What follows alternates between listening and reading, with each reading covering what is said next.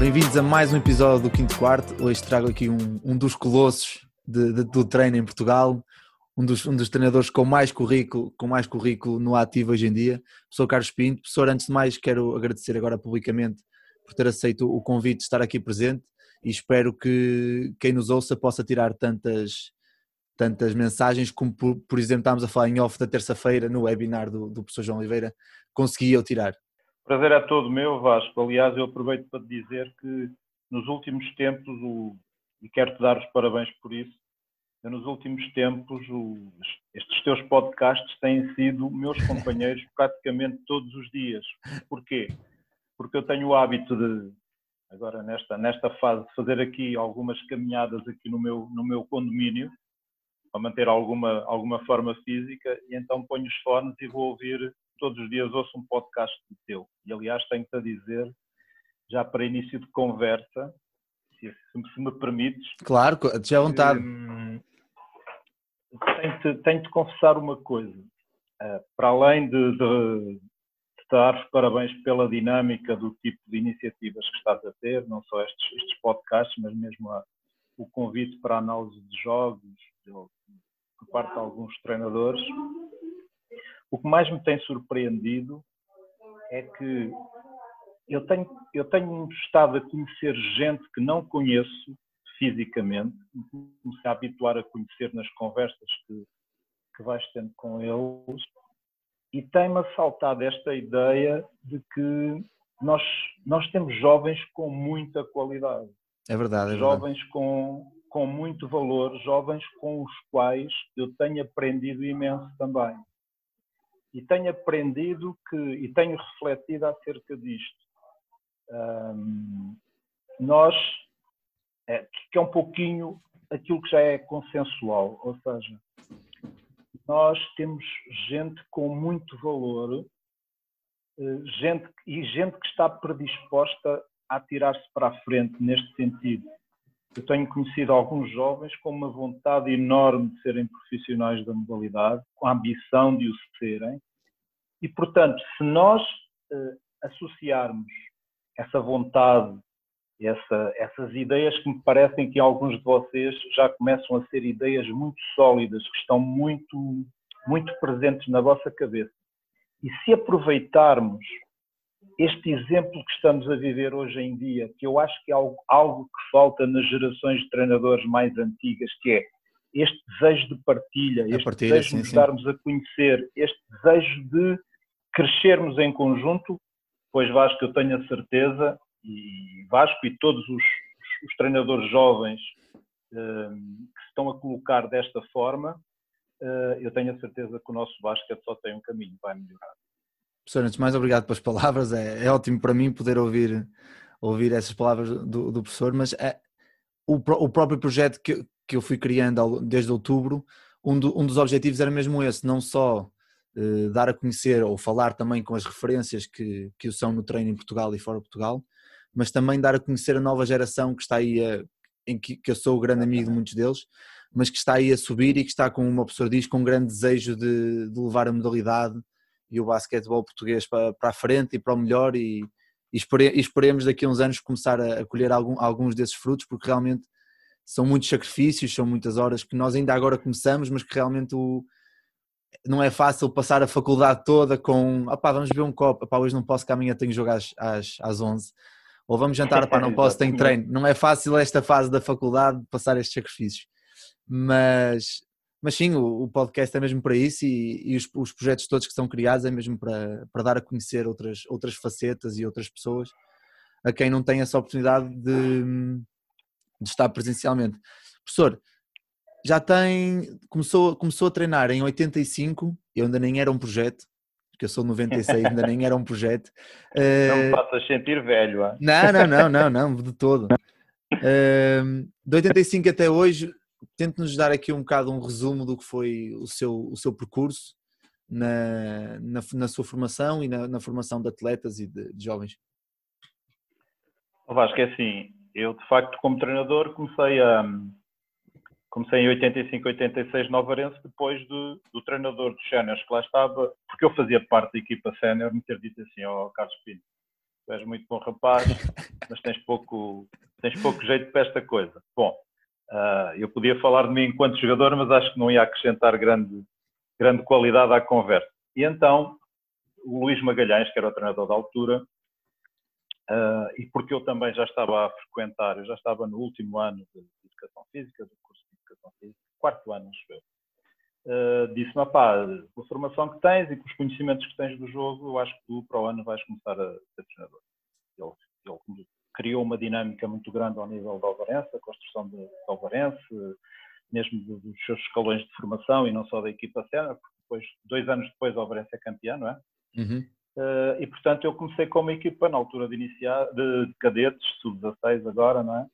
E foi a minha experi primeira experiência enquanto treinador. Fui subindo uh, gradualmente na, na hierarquia etária, se assim se pode dizer, e no ano. Não, não, não fui, fui andando pelos escalões todos, talvez assim uhum. seja, seja, seja melhor mais bem referido, fui andando ali pelos escalões todos, iniciados, passei a júnior, até que uh, Alvarense, entretanto, em 86, 87 é campeão nacional. Aliás, esse ano é um ano de ouro para o Alvarense, porque no mesmo ano consegue três títulos nacionais. Ganha, ganha, ganha os séniores, ganham os sub-16 e ganham os sub-14. Na altura havia também um, um torneio nacional sub-14. Sim, sim, sim. E o Alvarense ganha, ganha três títulos nesse ano. Bom, um, dois anos depois, eu estou na equipa sénior. Foi a minha primeira experiência enquanto treinador de uma equipa sénior e trabalhei ali com, com, com o Luís Magalhães. Portanto, eu, entretanto, o Luís Magalhães está e eu regresso à formação. Não tinha ali grande vínculo, o meu vínculo era mais com o Luís, não era tanto com a uhum. estrutura, era mais com o Luís e continuo ali a fazer o meu percurso na formação. Entretanto, vou à tropa também, e quando estou na tropa, há ali um convite para fazer parte. Foi o meu primeiro ano e o único ano em que trabalhei com uma equipa feminina, e sou convidado para ir trabalhar para o CMT de Rio Maior. Tisha Penicheiro, Mary Andrade, uh, estou a falar das duas atletas mais representativas sim, sim. dessa geração. Bom, uh, estive lá um ano, trabalhei também com, com o Zé Leite, projeto acaba, depois de termos participado na fase final do Europeu, que foi cá em Portugal, e regresso ao Alvarense. Regresso ao Alvarense, estou ali também novamente na formação e sou convidado, entretanto, em 1992, penso eu, exatamente em 92, sou convidado para ir para os séniores da Oliveirense como treinador principal. Achei que era o momento de, de poder arriscar, de poder, poder ir para um projeto já um bocadinho mais aliciante, não que não, na altura não gostasse de trabalhar a formação, uhum. gostava imenso e com algum, com, algum, com algum sucesso, não só sucessos relacionados com, com o ganhar competições, mas depois com aquilo que, que os jogadores com quem trabalhámos conseguiram no mais alto nível. E vou para o Oliveirense e conseguimos passar da segunda divisão até à Liga. Ou seja, eu saio do Oliveirense no momento em que começa a Liga Profissional e deixo, deixo o Oliveirense na Liga. Porque me surge um convite do Oliveirense. Eu, com 33 anos, sou convidado a ser o treinador principal do Oliveirense no primeiro ano em que ia haver Liga Profissional. Era um desafio tremendo. Era um... E é um grande marco para o clube também, para o clube e para, o, e para, Exatamente. Sim. Uh, e eu, eu, vamos lá ver, há bocadinho eu falei de uma coisa que era que é decisivo, ou seja, e cada vez, cada vez mais eu acho que é decisivo. Eu nunca me arrojei a ser treinador a tempo inteiro. Eu não era, eu nunca fui profissional de basquete, neste sentido de me ter dedicado exclusivamente. Uhum. Não, eu, eu acho que fui profissional de basquete, mas numa dimensão diferente, que se tivermos a oportunidade, lá chegaremos. Mas eu, eu, hum, eu, eu, acumulava a função de treinador com a função de, de professor, da qual nunca abdiquei talvez por alguma falta de coragem que eu agora olho para vocês e digo, bolas, como é que eles são capazes e eu não fui. E é por isso que eu também vos dou os parabéns. É a ingenuidade da vida, professor, a ingenuidade da juventude dar-nos estas coisas. Não, não será. Será, será um projeto de vida e é muito, muito respeitável. Hum, e então, eu, eu sempre, eu, por, mim, por um lado havia a ambição de querer ser. Porquê?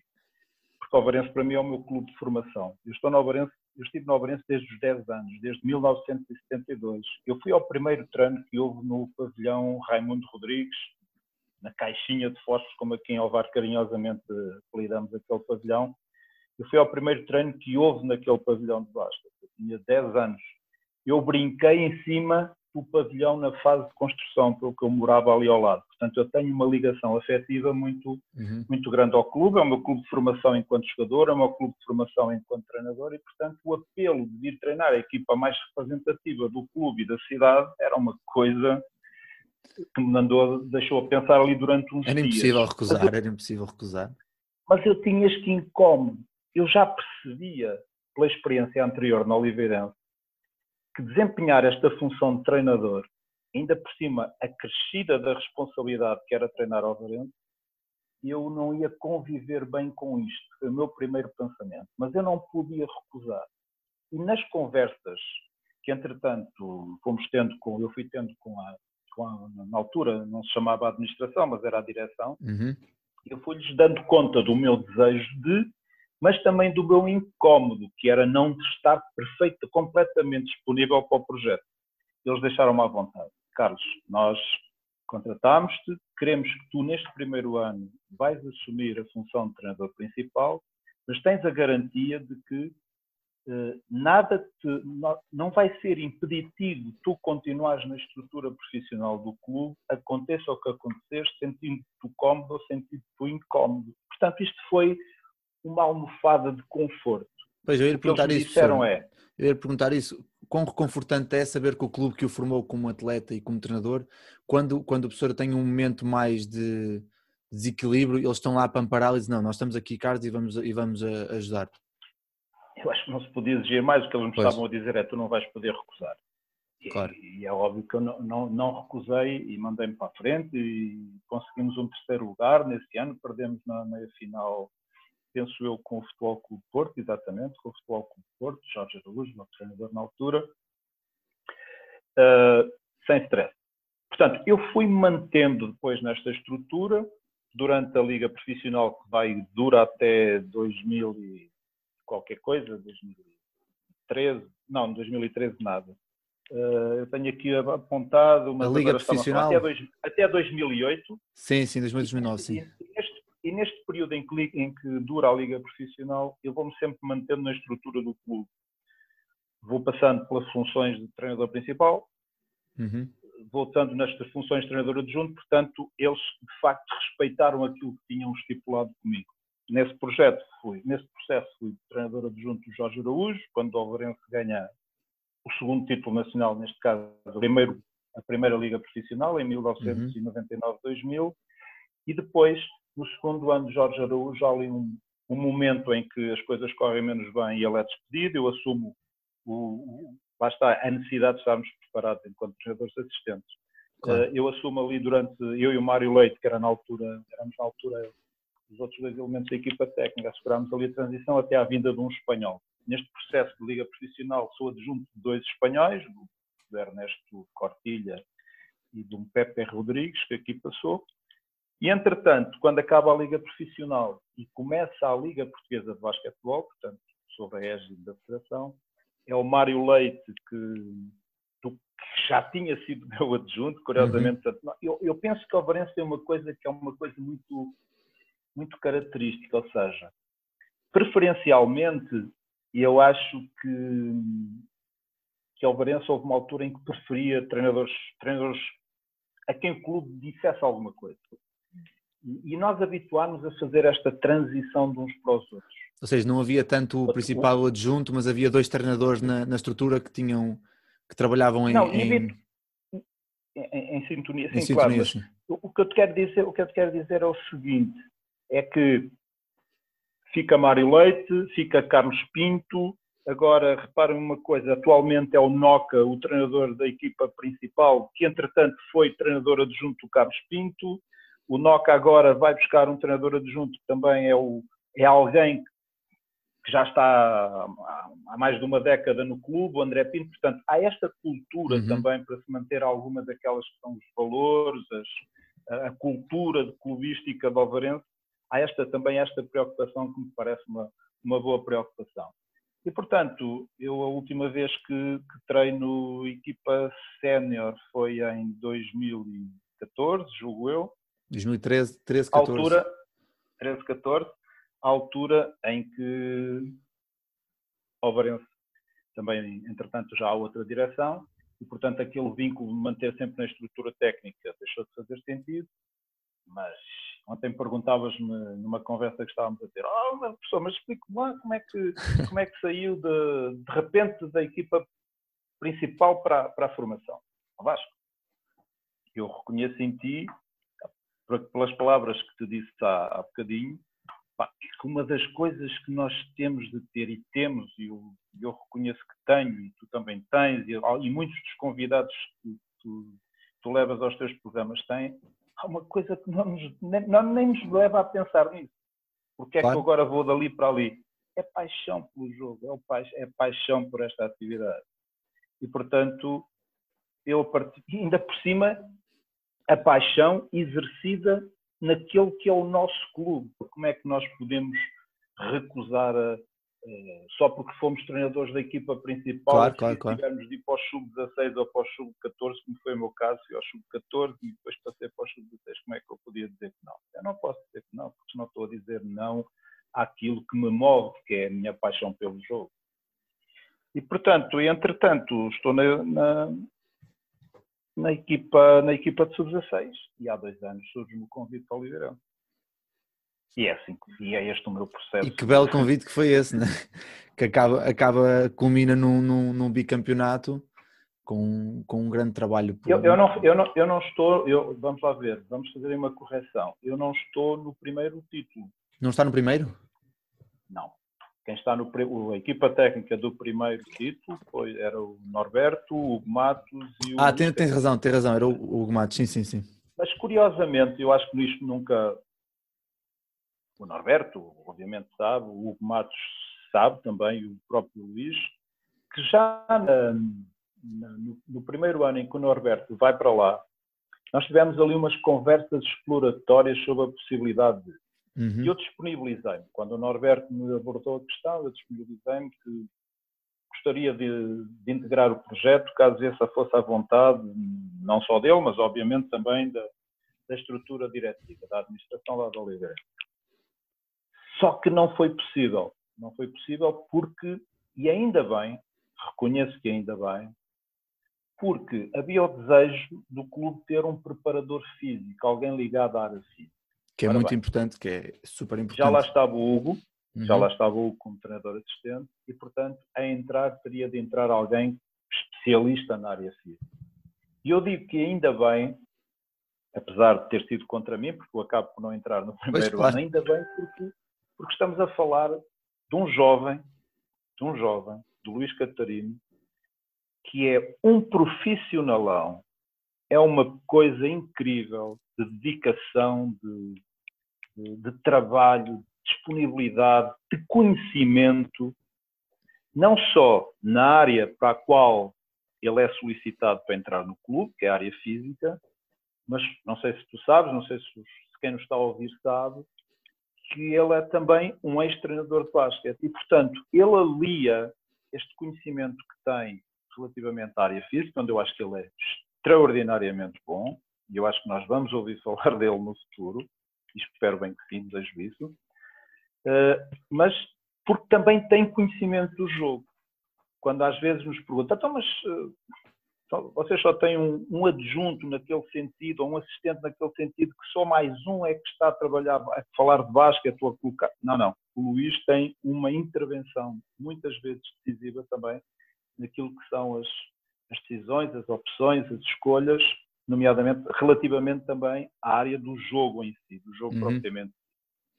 Mas, é, mas é, é, é engraçado falar nisso porque, porque eu queria fazer eu queria fazer esta justiça também ao Luís porque é muito claro claro claro e eu ia, íamos acabar por falar nele porque porque realmente é alguém que, que e ao pessoa está fora em off que eu este, no, no passado no passado mês de, de agosto estive no, no grau 2 e o Luís fez lá uma preleção ah, de, 12 ou 14 horas sobre, sobre metodologia de treino. Sobre metodologia de treino, exatamente. Sim, e nota-se nele a, a, paixão e a, a, responsabilidade que tem em cima dele e a, o profissionalismo que tem no trabalho que ele faz. E o Luís comentou isso na eu altura posso... que. Diga, diga, diga. Eu só tinha a confidenciar uma coisa. É óbvio que não vou falar em nomes, mas, ah, mas também não será difícil se fizermos quem nos estiver a ouvir e tu próprio, se fizerem um exercício assim, começarem a pensar quem foram os jogadores que saíram ano passado ao Liberense, que foram para outros clubes, eu posso dizer que alguns deles ainda socorrem, muitas vezes, de conselhos do Luís relativamente à sua, à sua preocupação física. Portanto, Ou seja, essa, deixa... essa, relação. Ele, tem, claro. ele, ele, tem uma coisa, ele para além do. Ele é, o, ele é o elemento da equipa técnica. Já, agora estamos, já estamos a falar um bocadinho da Liberense, mas. Isto, isto aqui não, não, há, não há uma linha condutora, é o que vier à cabeça. Exatamente. Hum, eu acho que. Hum, vamos lá ver. Eu acho que, é que ele, é, o, ele é o elemento da equipa técnica que passa mais tempo com os jogadores. Certo. Hum, e, portanto, ele é. ele é um momento, ele é um elemento decisivo porque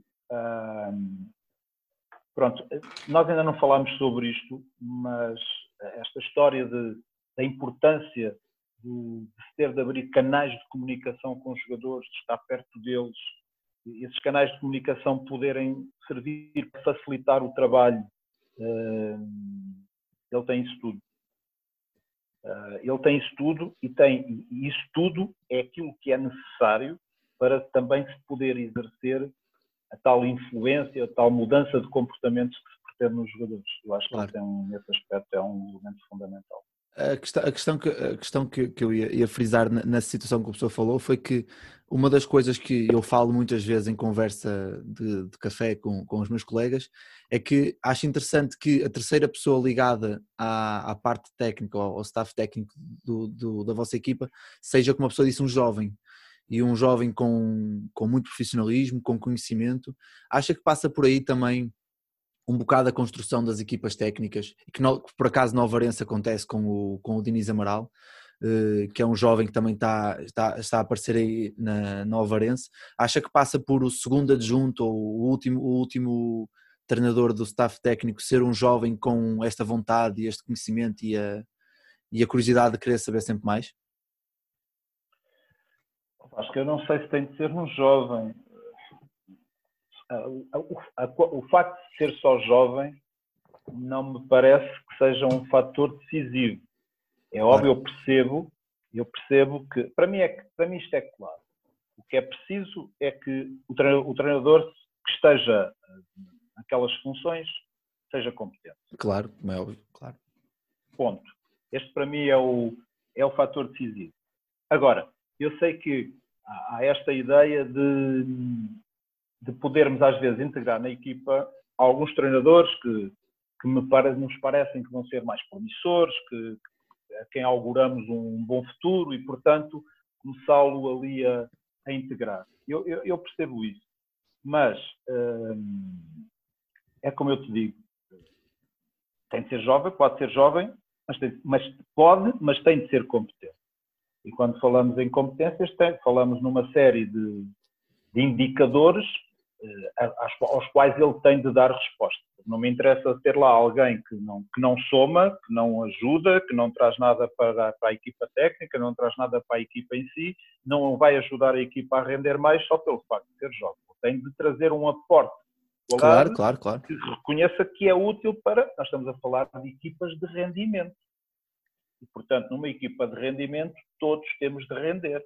Porque se alguém não render, quando um jogador não rende, que é que nós fazemos?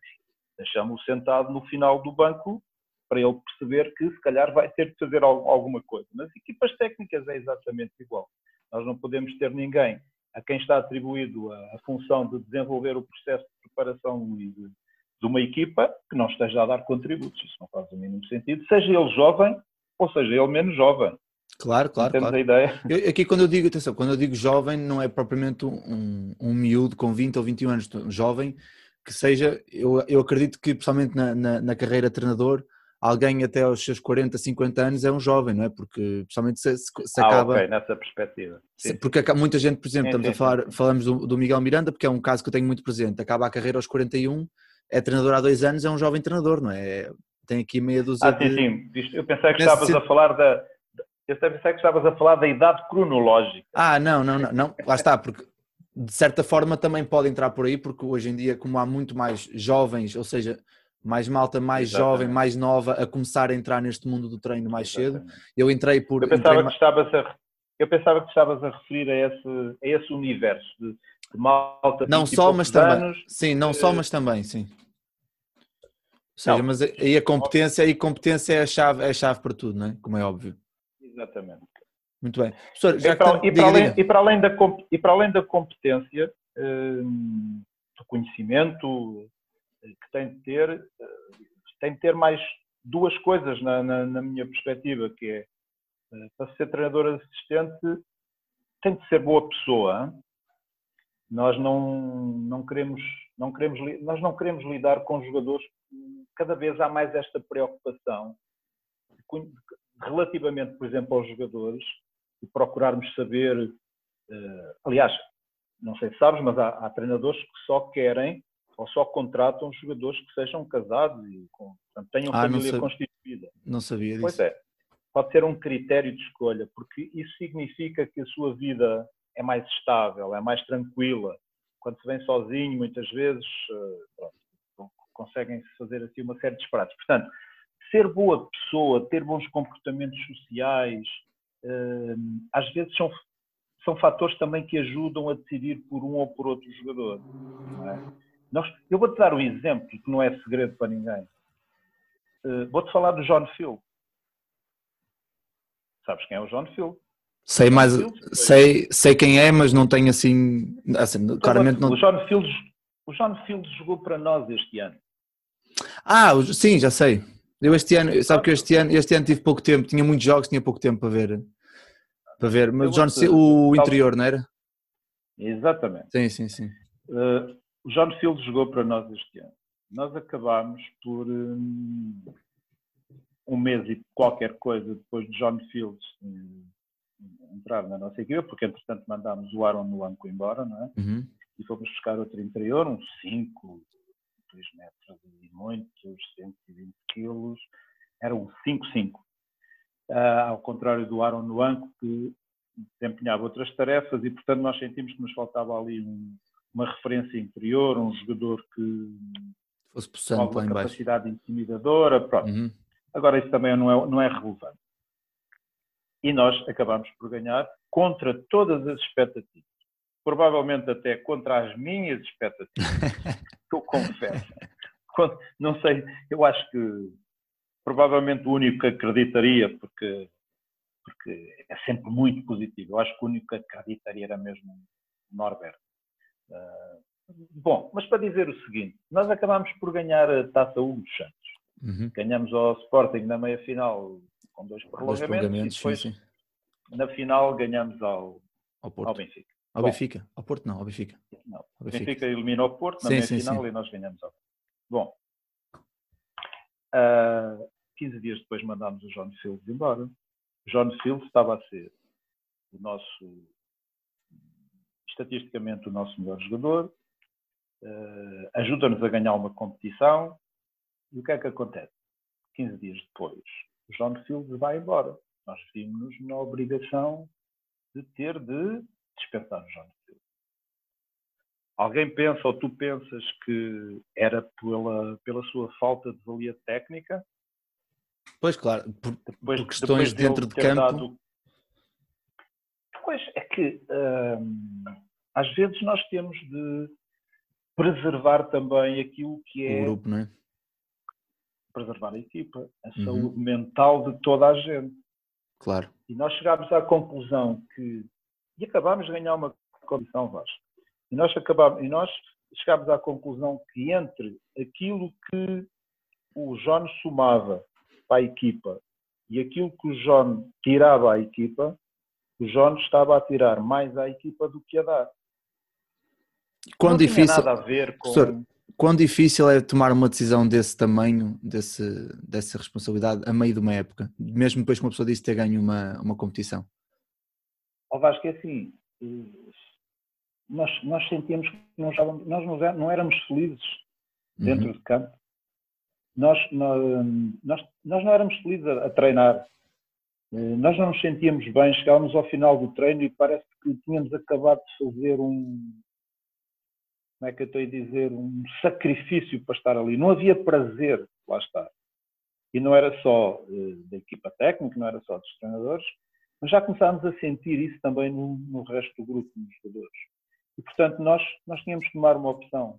E a opção que nos aparecia pela frente seria: nós temos duas competições para ganhar. Se continuarmos a trabalhar desta forma e neste, e neste, e neste mal-estar que sentimos, achamos que não, não vamos conseguir. Uhum. Portanto, vamos ter de fazer alguma coisa. Tivemos o azar de termos perdido em casa o apuramento para a Final Four da Taça de Portugal com o Sporting, após prolongamento, tal como ganhámos após prolongamento uhum. na, na, na Hugo Santos, depois acabámos por perder quase da mesma forma. Uh, e, este, e sentíamos que quando o campeonato para, depois de termos ido ganhar às, às antas, nós sentíamos que apesar de ainda não estarmos com a equipa no seu máximo, porque entretanto estávamos a fazer a integração de um, um jogador que veio substituir o John e que, e que arranja uma lesão, mas mesmo assim nós sentíamos que nós tínhamos possibilidades de ganhar o campeonato. Ou seja, essa também Portanto, é, uma, questão, vezes... É, é uma questão interessante também de, de falarmos um pouco, se, se, se puder falar disso, que é antes, antes até de, de, falarmos depois um bocado mais da relação que o, que o professor tem com, com, o resto da sua equipa técnica e com os jogadores, mas como é que a nível, a nível estrutural ou a nível de, de staff técnico se sentam após um bicampeonato fresco e três das grandes peças, aliás, quatro, porque o Thomas Day também sai, quatro das grandes peças do vosso, do vosso, do vosso plantel sai. Ou seja, são quatro, quatro estrangeiros, mas que, que são quatro peças fundamentais do, da, da, cultura que vocês tinham criado de uma equipa muito agressiva defensivamente e com, e com uma arma ofensiva que tinha no Cole, no Coleman, uma arma ofensiva ali com aquela mão esquerda uh, brutal. Como é que é essa reestruturação de uma época para a outra? Quanto tempo é que houve de festejo? Quanto tempo é que houve de, de reestruturação? Para, para nos dar aqui uma, uma ideia. Oh, Vasco, isto é daquelas coisas. Nós, nós, nós começámos a prever ainda antes da, da, da época acabar, nós já sentimos que não íamos conseguir manter todos os jogadores. Mas qual é a alternativa? A alternativa é reconstruir. Claro. É reconstruir. Eh, começámos, tivemos uma preocupação enorme, trabalhámos imenso durante a. Quando eu digo trabalhámos, estamos a falar da, da equipa técnica e, e, da direção, dois elementos fundamentalmente do, do presidente e, do, e de um outro elemento da, da direção que nos acompanha muito, que é o João Gaspar. Os cinco tivemos uma preocupação enorme e começámos a tratar de reestruturar a equipa o mais cedo possível. Mal acabou a época, começámos logo a estabelecer contactos para, para contratar jogadores, porque sabíamos, nós sabemos que esta história do, do recrutamento numa equipa é, é, decisiva, acho que toda a gente sabe.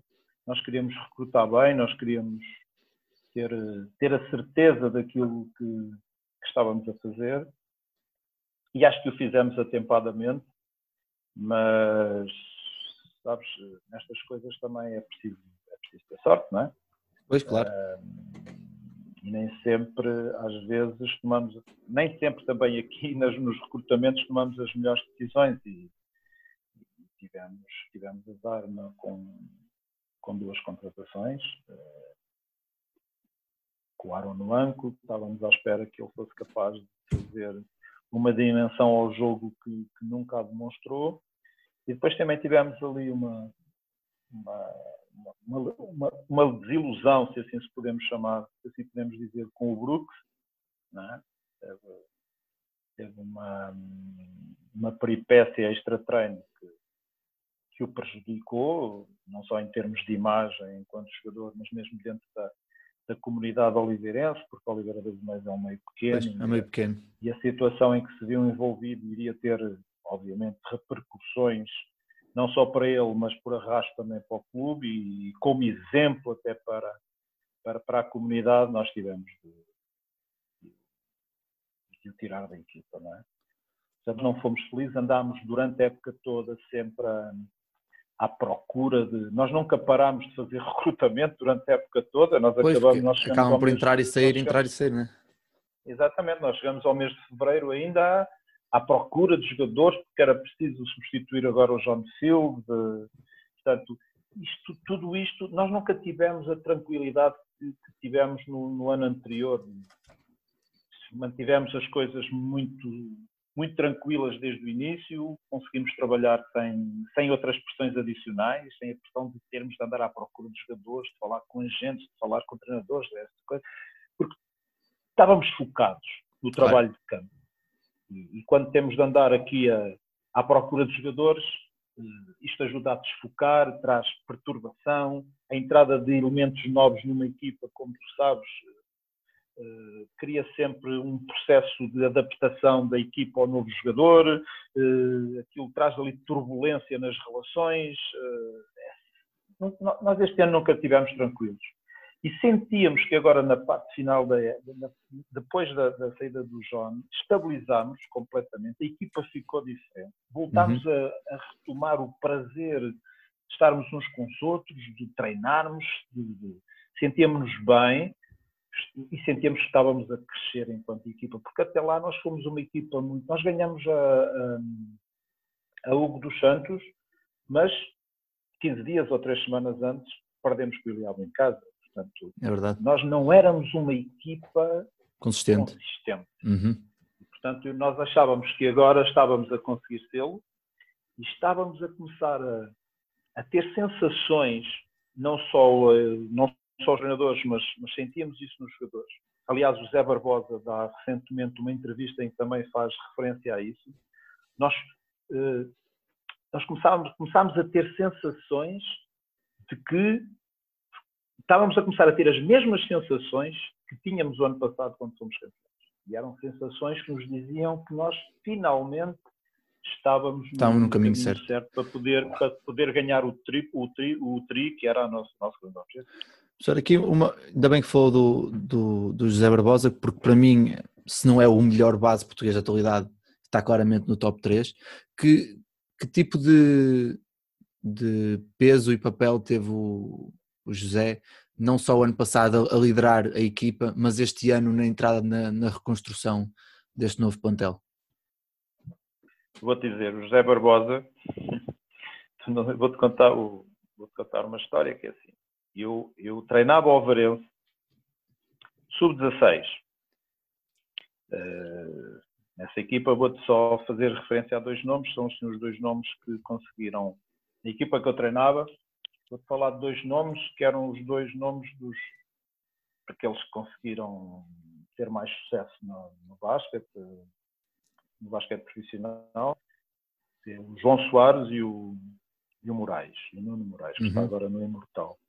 Portanto, nós éramos adversários do Zé Barbosa. Eh, o Zé Barbosa é da idade deles, portanto, mesma geração, e nós fomos jogar Oliveira das Meias, era treinava os sub-16 da Obrense e fomos jogar Oliveira das Meias. E aparece-me aquele miúdo, franzino, base da outra equipa, o treinador é um, um amigo meu, aqui do Ovar também, mas que já lá está em Oliveira há muitos anos, eu fui perguntar, oh, Vitor, que ele chama-se Vitor, oh, Vitor, o que é que é o miúdo, pá? É o Barbosa, o Zé Barbosa e tal, não sei o quê. Eu, eu fiquei logo ali... Uh, o olho treinador, o olho treinador salta logo. Com o miúdo. Claro. Exatamente. E nos, nos, outros confrontos que, entretanto, fomos tendo, regionais, não sei se também se nos encontramos nacional, já não me recordo, mas também não é importante, eu uh, estava, estava muito desperto para aquele miúdo. E sou eu que o proponho para vir para o Varense. Uh, e, portanto, trazemos-lo para o Varense.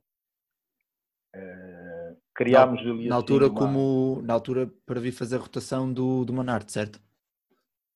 Exatamente. Exato.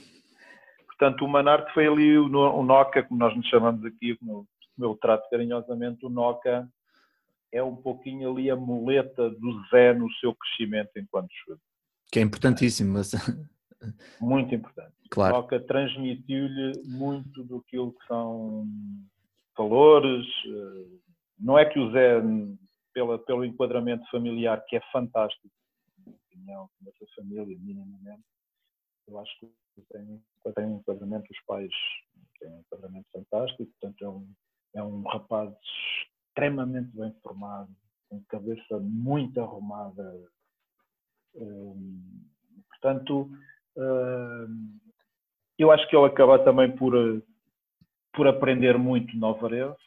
Quando chega ao Oliveirense é um homem, já vai com 25 anos, penso eu, hum, e é um, uma peça fulcral em tudo o que se passa no basquete oliveirense. Estás-me a perguntar qual, é, qual era o papel dele nesta história de...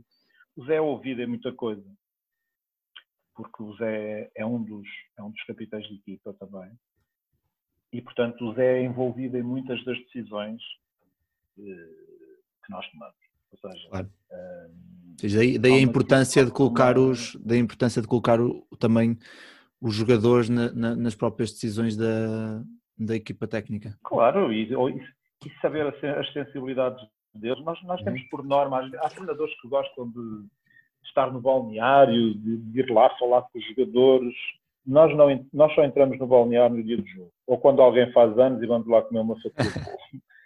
Eu acho que aquele espaço é o espaço deles. É o espaço claro. onde eles têm de criar as, as, suas dinâmicas, onde têm de perceber as hierarquias que há ali entre eles, os jogadores mais velhos, os jogadores mais novos, quem é que tem voz ativa, quem é que tem de ouvir, quem é que tem de ser ouvido.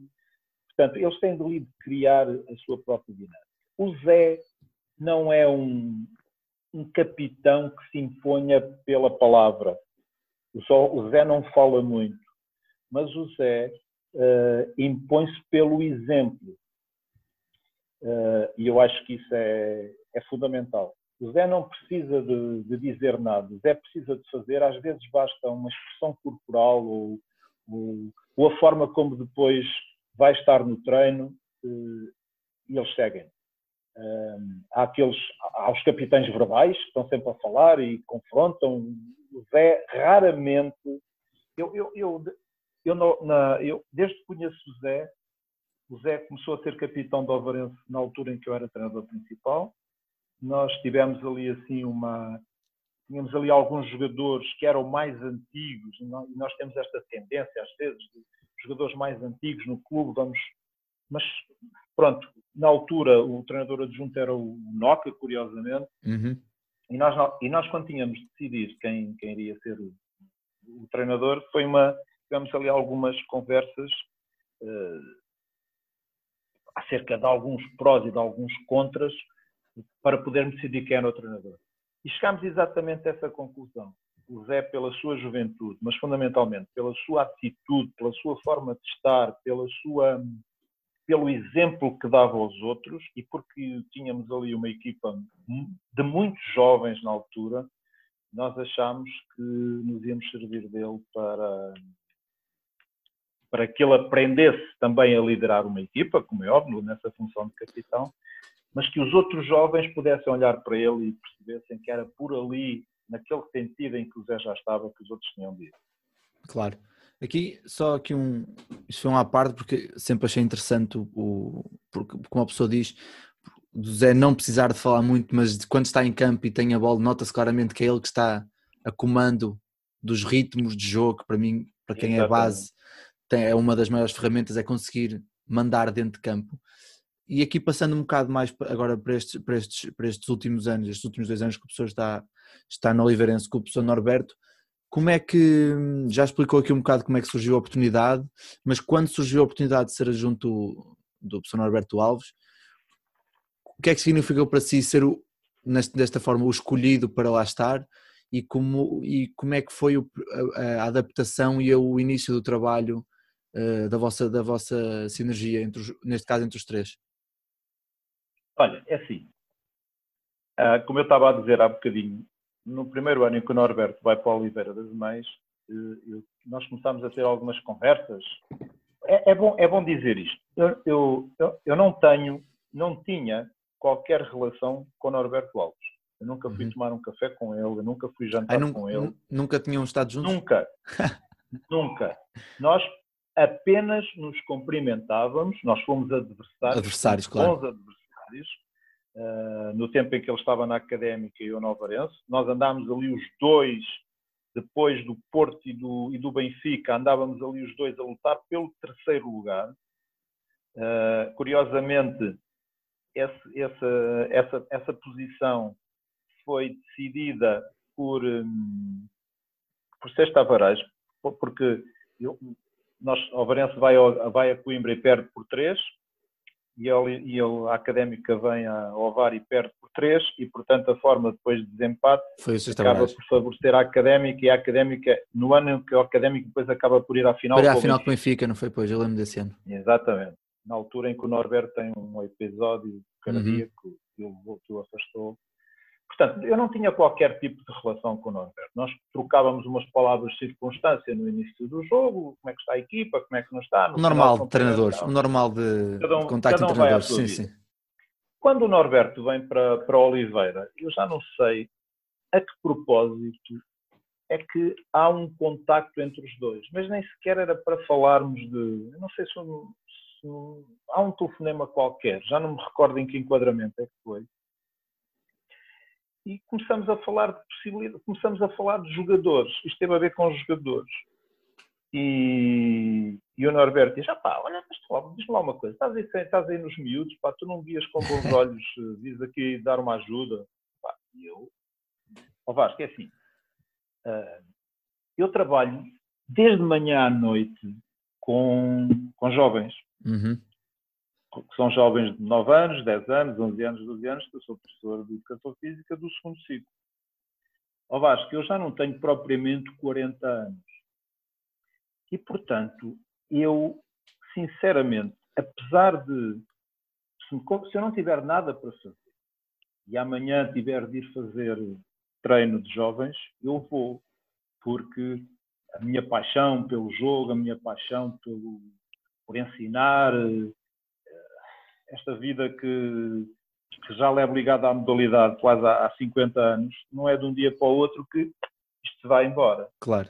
Mas é óbvio, como eu, como eu te estava a dizer, eu passo o dia todo com, com, com miúdos. E, sinceramente, já estava a ficar um bocadinho cansado nos últimos anos em que estava na formação de ter que chegar ao final do dia e ter que vá com mais miúdos. com miúdos. Claro, é compreensível. E eu nunca escondi a ninguém que o nível de competição, eu, a mim o nível, a, a competição me, me, agrada bem mais nesta fase da minha vida do que, do que propriamente a formação. Mas nunca, nunca, eh, ponderou, uh, nunca ponderou sair da formação do Alvarense para um clube, seja de CNB1, seja de Pro Liga, ali naquela zona de Aveiro, para a competição? Acho que é, Epá, eu, não devo, eu não devo ser assim tão bom porque nunca tive nenhum convite. Ah, nunca teve convite. Ah, ok, ok. eu, não podia, eu não podia equacionar uma coisa dessas sem, sem convite, não é? Ah, ok. E, portanto, eu, é que na, não, eu é que na minha inocência pensei que tivessem não, havido centenas e centenas de convites a, a jogar anualmente. Não, não, não, não. não. Que, eu, que eu me lembro, não. Um, acho, que, acho que houve um ano, houve um ano que tive um convite para, para aqui um clube perto, mas, mas depois sabes que é, nós também fazemos contas, não é? E depois entre ah, o claro. deve e o haver, uh, também às vezes não.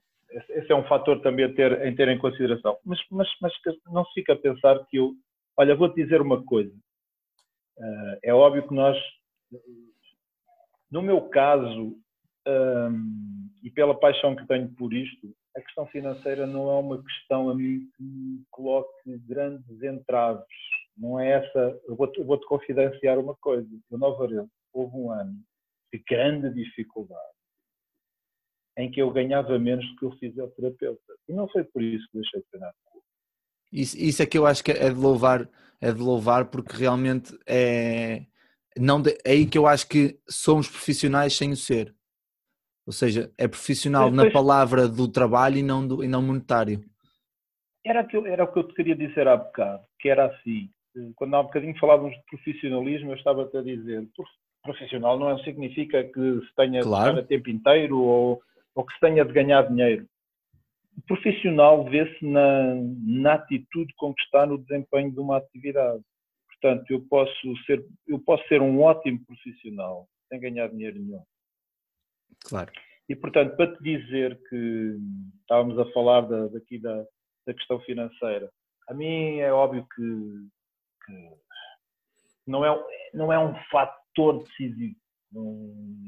Como te digo, a minha atividade acaba por ser a minha atividade principal, continua a ser a de professor. Eh, porque tudo tem, tudo o que eu faço no basquete tem de estar conciliado com a minha atividade de professor. É? Pois Como, claro. Eu, eu, por exemplo, eu, por exemplo, no Oliveirense não vou aos, não vou aos treinos todos, aos treinos individuais e aos treinos de lançamento que normalmente acontecem em dias específicos da semana. Eu, eu, a única coisa que eu consigo é conciliar o meu horário na escola, trabalhá-lo de forma a poder estar nos treinos de equipa, nos treinos coletivos, e depois nos, ou no treino de ginásio ou no treino exclusivamente de lançamento, eu, eu, não, eu não estou presente. Ficará entregue ao Luís e ao, e ao Norberto. E, portanto, uh, entretanto, perdi-me naquilo. Ah, estávamos a falar de como é que, como é que surge o meu o convite. Sim, e, então, é, e que, que, o que é que significou para si ser convidado pelo, pelo professor Norberto e pelo Oliveirense, que já tinha tido uma passagem, uma passagem por lá? Olha, é assim, Oliveirense, como te disse há bocadinho, era o meu clube de coração. É o meu clube de coração, é o clube que me formou. Clube, é a sua casa? É, é, a cidade, é a cidade onde eu nasci. Ponto. Claro. Eu nasci ao lado, eu nasci ao lado do pavilhão. Um, mas eu, aos 14 anos, uh, fui jogar basquete para Oliveira. Portanto, Oliveirense, é Oliveira, a cidade e Oliveirense, não tanto Oliveirense, mas, mas Oliveira é quase a minha segunda casa. Porquê? Porque na altura, no Alvarense, não havia equipa de sub-14 e eu tinha um desejo enorme de jogar. Então, o que é que eu fiz? Meti-me no autocarro e fui treinar para Oliveira das Meias, com um clube que agora já está extinto, que é a ARCA, Associação Recreativa e Cultural das Meias, que depois dá, dá lugar à Oliveira. E, portanto, eu faço a minha formação enquanto jogador, dos 14 ali até aos 20 anos, a jogar em Oliveira das Meias. Nunca mais uhum. regressei ao VAR como jogador. Entretanto, tenho uma passagem como sénior pela São Joanense, também enquanto jogador, para depois eh, ingressar no Alvarense também como jogador. Portanto, Oliveirense Oliveira das Meias já me é muito familiar. Eu tenho imensos amigos criados nessa altura em Oliveira das Meias. Portanto, havia, eu já tinha ali uma grande identificação. E o Norberto vem com aquele tal argumento que há bocadinho falávamos em off, que para mim foi um argumento decisivo. Que é, lá está, eh, para além da, da relação que eu já tinha com muita gente em Oliveira das Meias, os quais ainda, ainda hoje em dia continua a partilhar momentos, ele diz-me assim, ó oh, Carlos Pinto, eu quero que tu venhas por um motivo muito simples, pá, é que tu pensas o jogo como um treinador principal. Isto é um argumento fortíssimo, porque me senti naquilo que eu acho que deve ser um treinador assistente, que é não ir para ali só para... Bater palmas e dizer fixe. Exatamente. Portanto, ele, ele, ele lançou-me o desafio de eu poder ir a, de eu poder ir acrescentar Portanto, ele, ele, ele, deu, ele disse-me que reconhecia em mim, disse-o sem o dizer, que reconhecia em mim conhecimento, competência e que, portanto, para ele também ia ser um desafio ele lá estar. E eu revejo-me nesta forma de ser de um treinador assistente. Um treinador assistente como eu, como tu já ouviste outro dia, mas eu agora vou partilhar com os teus ouvintes, eu, eu outro dia ouvia, já sabes esta história, mas se calhar é, é, é engraçado que, que a passe. Que a passe Não, claro, claro, claro. Eu outro dia ouvia um ex-internacional português que estava a fazer um podcast também numa plataforma não esta, e, ele, e às páginas tantas perguntaram, olha lá, tu tens o nível 1, tiraste o nível 1, supostamente indiciavas que querias ser treinador e de repente tu não, não, não foste para treinador, estás a fazer outra coisa que agora não interessa, mas não quiseste ser treinador, explica-me lá porquê. Oh, pá, eu não tenho jeito, estás a ver, eu não, acho que não tenho talento para, para 14 segundos do fim, última posse de bola, ter de desenhar ali uma jogada e tal, tal, tal, aquelas coisas, eu acho que não tenho talento para isso. Como se ser treinador fosse só dominar os X, os X e os Os. Claro. É? é que nós, para sermos treinadores, temos de saber mais coisas do que temos de saber comunicar, temos de saber liderar, temos de saber controlar as emoções das nossas e dos jogadores. Temos ali uma série de coisas que decorrem em paralelo. E, e, e ele continuou o discurso dele e disse: epá, treinador adjunto talvez, estás a ver? Porque a malta está ali com os jogadores, uh, somos assim uns bacanos e tal. Ó oh, oh, oh Vasco, ser treinador adjunto também não é isto. Nós também, pode ser, pode ser, pode ajudar, sermos uns porreiros, os jogadores. Claro, uma, mas os jogadores, Exatamente, mas os jogadores têm, têm de, de reconhecer em nós também conhecimento, competência, confiança, questão que nós somos capazes de os ajudar, porque lá voltamos outra vez à questão. Qual é o nosso papel enquanto treinador? De influenciar comportamentos. Nós temos de influenciar comportamentos. Certo. Comportamentos certo. técnicos, comportamentos táticos, comportamentos comportamentais. E, portanto, se eu não for capaz de, pela, pela aquilo que eu demonstro, pelo conhecimento, pela competência, por eles reconhecerem em mim que podem acreditar em mim, e confiar em mim, eu não consigo estabelecer boas relações com eles, que era aquilo que falávamos há pouquinho do Luís. O Luís tem isto tudo, que eu uhum. acho fantástico. Portanto, e se não conseguirmos abrir estes canais de comunicação, a nossa capacidade de influenciar os tais comportamentos junto dos jogadores é diminuta. Certo, Porque claro. eles começar a olhar para ti, pá, mas eu não confio nada, este gajo não sabe, ou este gajo não, ou este gajo não é confiável, ou hum, não acredito muito nele, e portanto, qual é a nossa capacidade de influenciar quem quer que seja, se assim for? Não é. E portanto, se não é nenhuma, nós não estamos a prestar um serviço de utilidade à equipa. Ah, e muitas vezes também o, o próprio adjunto que tem sempre, não numa estrutura profissional, se calhar nem tanto, mas numa estrutura mais amadora, em que tem que ser a pessoa que trata talvez dos equipamentos, tem que fazer o scout, tem que gravar os jogos, seja, tem, tem sempre que fazer tantas coisas para além de estar no, no treino que, que todo o trabalho que, se, que, está por trás da cortina muitas vezes não é, ou seja, não é reconhecido a parte de fora porque não se sabe.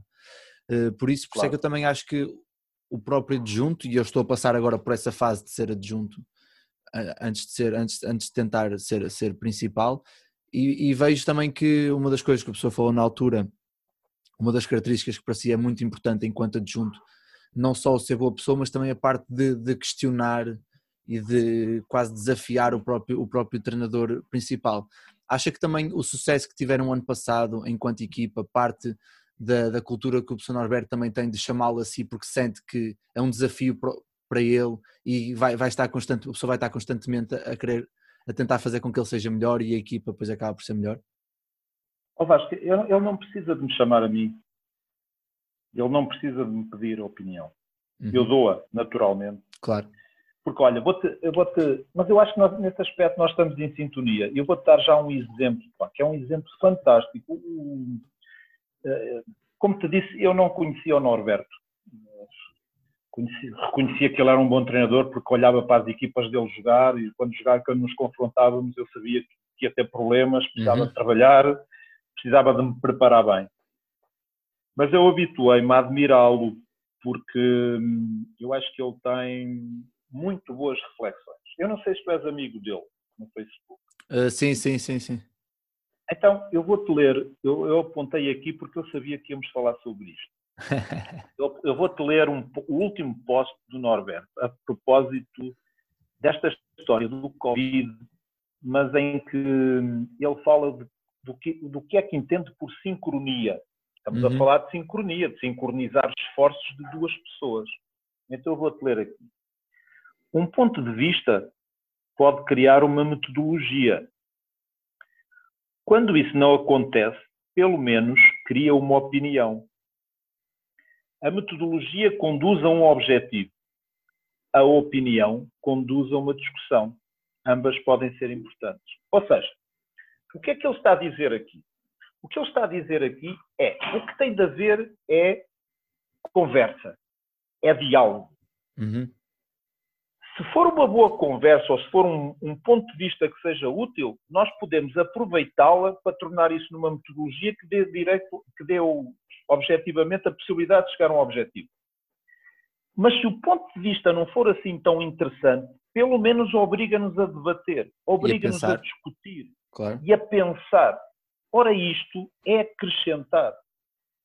E, e, e, e quando tu me perguntas assim, mas, uh, quando, então, mas o teu papel qual é? O meu papel é tão simplesmente este: é querer acrescentar. Como é que eu acho que um treinador adjunto ou um treinador assistente tem de acrescentar? É não, não aceitar as coisas que o treinador principal eventualmente possa propor como definitivas. Porque senão eu passo a ser um treinador seguidista. Uhum. Um yes man, fazer, como se dizer. Exatamente. Eu estou a fazer sentir ao Norberto se eu fizer isso uma vez, e duas vezes, e três vezes, eu estou a dizer que ele está sempre a fazer as coisas tão bem, que à quarta vez ele já não precisa de me ouvir. Claro. Eu passo a ficar fora do processo. É tão simples quanto isto.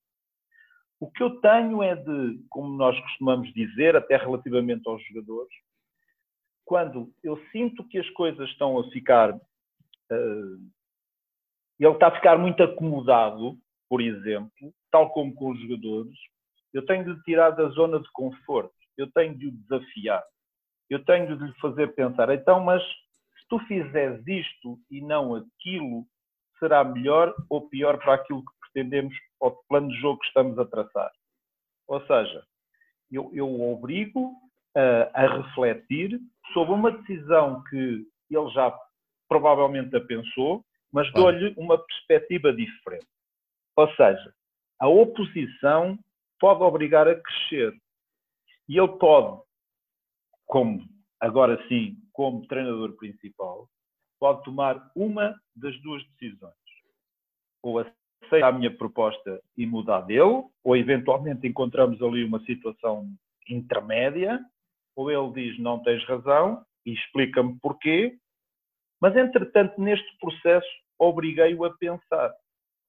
E era aquilo que dizia a frase que eu li há bocado. Uhum a ideia que vai, o ponto de vista que vai vingar ou que vai a ser aceito cria uma metodologia e nós encontramos o caminho para chegarmos ao treino e dizermos aos jogadores é o caminho é por aqui para querermos este objetivo, ou a opinião resulta só numa discussão, mas não se torna numa metodologia. Mas nessa discussão promovemos debate, confrontamos ideias e obrigou-nos a refletir.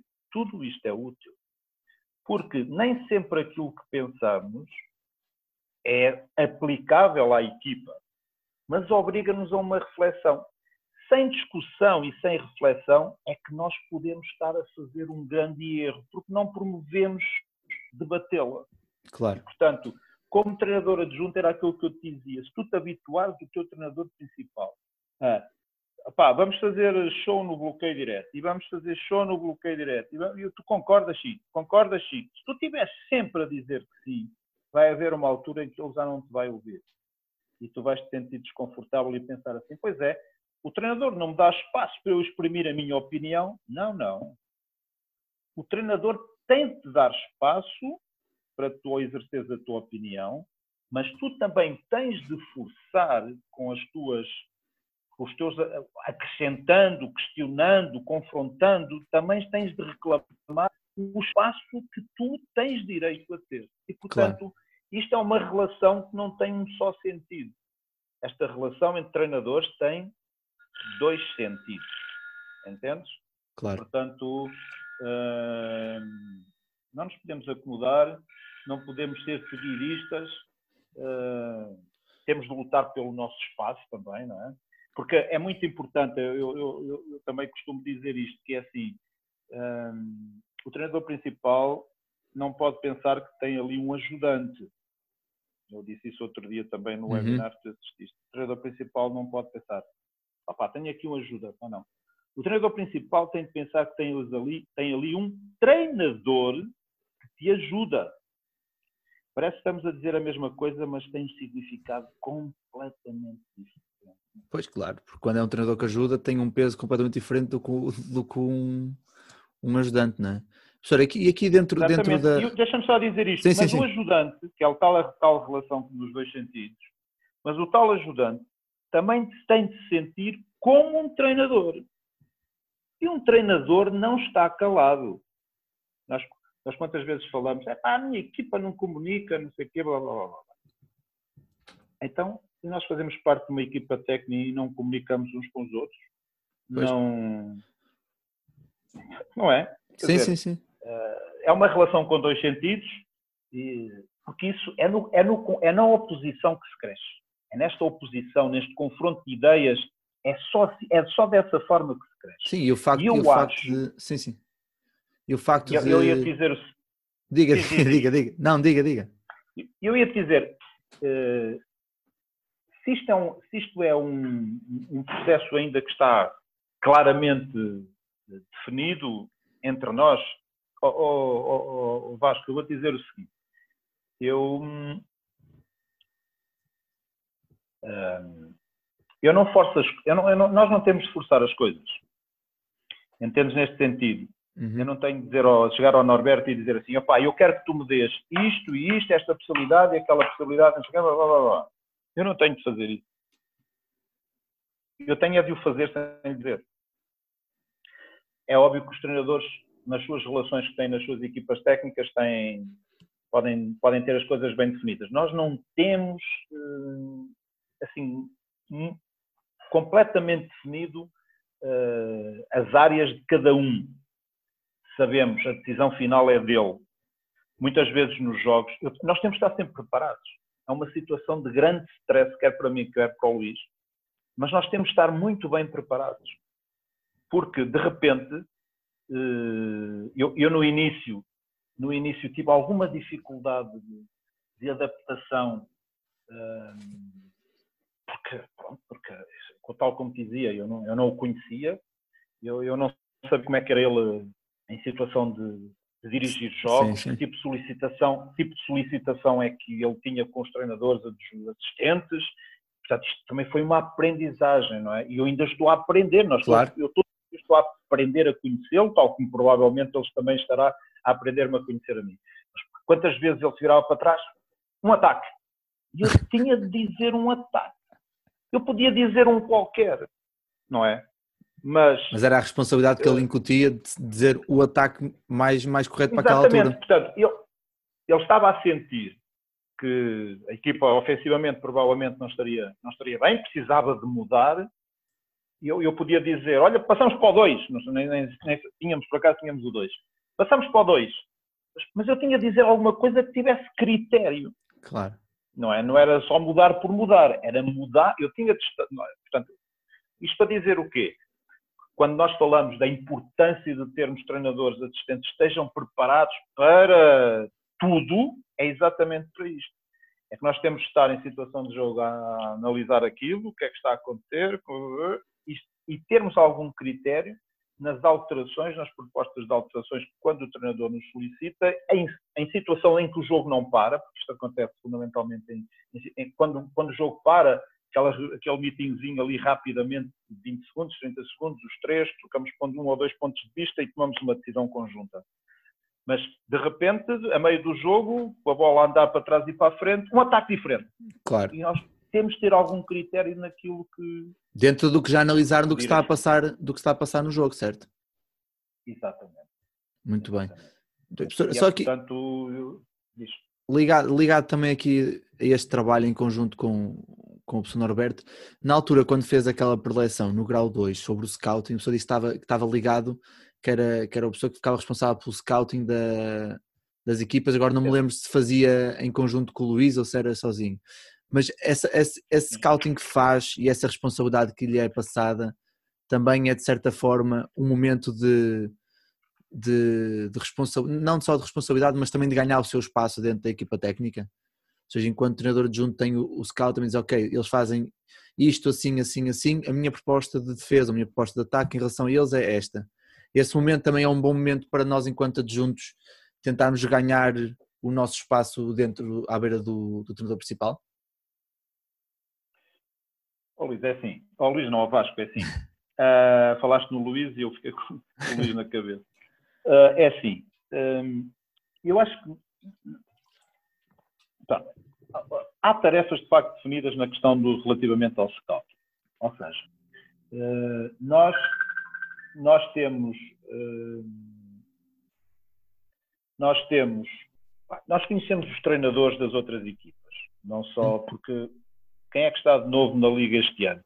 Luís Magalhães, por acaso é um, é um treinador que eu conheço relativamente bem, já trabalhei com ele, mas uh, quem é que está de novo? Praticamente ninguém. Portanto, nós já conhecemos minimamente uh, as ideias dos treinadores uh, que defrontamos. As suas filosofias, aquilo que podem, uhum. podem aparecer a fazer, portanto, as coisas já há características muito próprias de cada, de cada um dos treinadores e que, que obje, objetivamente também contribuem para nós fazermos um plano de preparação para, para os defrontar, não é?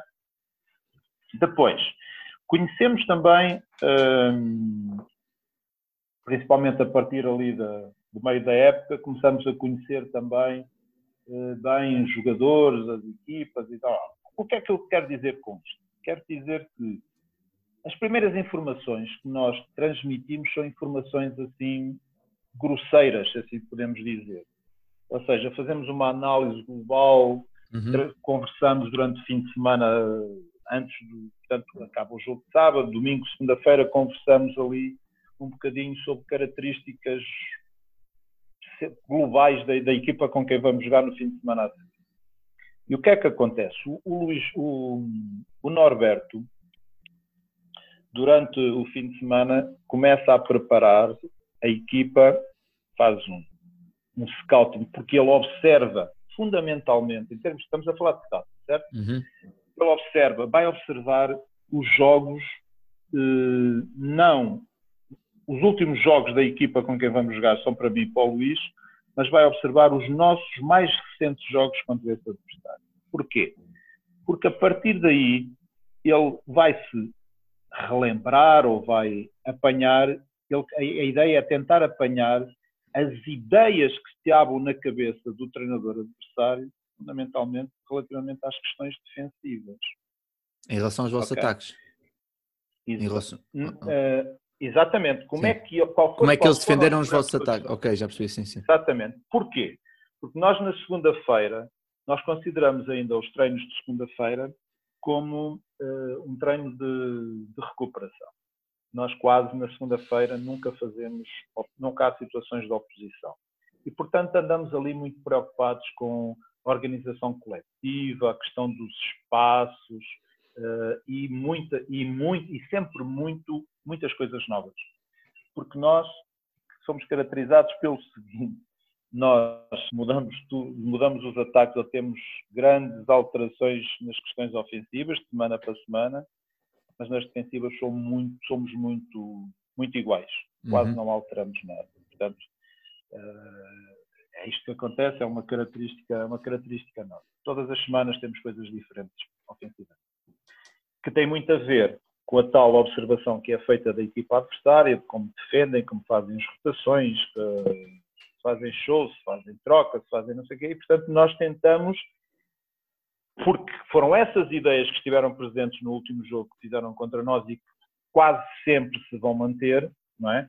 Uh, nós vamos encontrar ali as respostas a algumas dificuldades que eventualmente eles nos possam criar. E, portanto, temos a necessidade de fazer alterações, criar coisas novas ou de fazer ajustamentos diferentes dentro daquilo que já fazemos. Certo. Nós, na, na terça e na quarta-feira, preocupamos com as nossas coisas. Com as nossas coisas, nomeadamente em termos da, da questão, das questões defensivas. Porque as alterações ofensivas que fazemos na segunda-feira, vamos trabalhá-las ao longo de toda a semana. Terça, quarta, quinta e sexta. Começando já a meter situações de oposição. Uhum. Certo? Mas na terça e na quarta, relativamente às questões defensivas, as nossas coisas, as nossas normas, as nossas regras, uh, os, nossos, os nossos objetivos enquanto, enquanto na, na, em situações defensivas. Nós só começamos a fazer scouting da equipa adversária uh, antes disso. Nós na segunda-feira, no primeiro treino, fazemos já uma, damos já uma pincelada, que é a tal pincelada global sobre uhum. as características da equipa com quem vamos jogar. Depois, na quinta-feira e na sexta, é que começamos a preocupar com o scouting defensivo. Eu também preciso dizer o seguinte: nós falamos em scouting, mas nós, nós não somos uma equipa de muito scouting. Uh, neste sentido, uh, saber exatamente o que é que eles fazem no movimento 2, no 5, naquilo. Na... Uh, nós, nós queremos ver, queremos saber, mostramos, mas no, esse, isso não influencia muito o nosso trabalho. Nós não vamos fazer coisas diferentes uh, de equipa para equipa, de jogo para jogo. Nós queremos manter as nossas normas, as nossas regras. E, é, e, e quem faz esse scouting coletivo, de, de, scouting ofensivo da equipa adversária, sou de facto eu. Mas eu não tenho ali muito campo de manobra. Não é porque, porque, não, porque o Norberto não dá, não é nada disso. Porque nós somos fiéis às nossas regras. Claro. E, portanto, nós vamos mostrar, de facto, como é que o Porto joga dois, o três, o, os cornos, o que quer que seja, mostramos, queremos, queremos identificar, queremos, queremos saber que eles andam à procura daquilo, mas depois, quando passamos para a situação de, de trabalho de campo, nós vamos, trabalhamos um, dois, três movimentos da equipa adversária, nem sequer os trabalhamos todos. Ainda por cima com a forma como algumas equipas jogam, tal como nós, que aquilo muda todas as semanas, eu acho que a solução ideal é, de facto, andarmos à procura, por exemplo, contra o Porto. O que é que o Porto, qual é uma das características do Futebol Clube Porto? Encontra imensos lançamentos a partir de situações de bola à mão. Uhum. Então, o nosso trabalho técnico de defensivo é de andarmos durante a semana a criar situações de defesa de bolas à mão. Ou seja, esse, depois, esse, eventualmente... esse, esse scouting coletivo que o professor fala é à procura de situações específicas no, no, no lodo dos ataques para, para treinar, para saber onde é que tem que onde é que tem que assertivamente parar não, o ataque da equipa. Não, nem é isso, nem é isso, nem sequer é isso. Nós, nós mostramos, nós mostramos uh, oh, oh Vasco, é impossível tu mostrares todos os ataques que o claro. faz. E, portanto, nós selecionamos ali, nós selecionamos ali três ou quatro, em que, por exemplo, características. Vamos buscar um movimento em que, em que o Porto faz situações de bola à mão. Ok.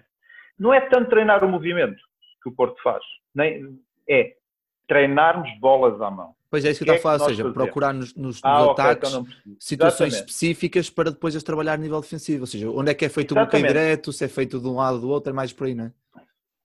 Exatamente. Uhum. Há um cross-pick para o Sacha, como eles okay. têm. Vamos criar a situação no movimento em que eles de facto utilizam o cross-pick, mas a ideia ali não é tanto o movimento, sabermos o movimento, mas é de encontrarmos a resposta àquela ação tática de dois jogadores ou de três jogadores em que acontece ali um, uma situação que eu queira treinar, uma bola à mão, um cross-pick, uma saída bloqueada para o, sei lá, para o, para o Landis, ou, uhum. entendes? E, portanto, nós, nós mantemos as nossas regras.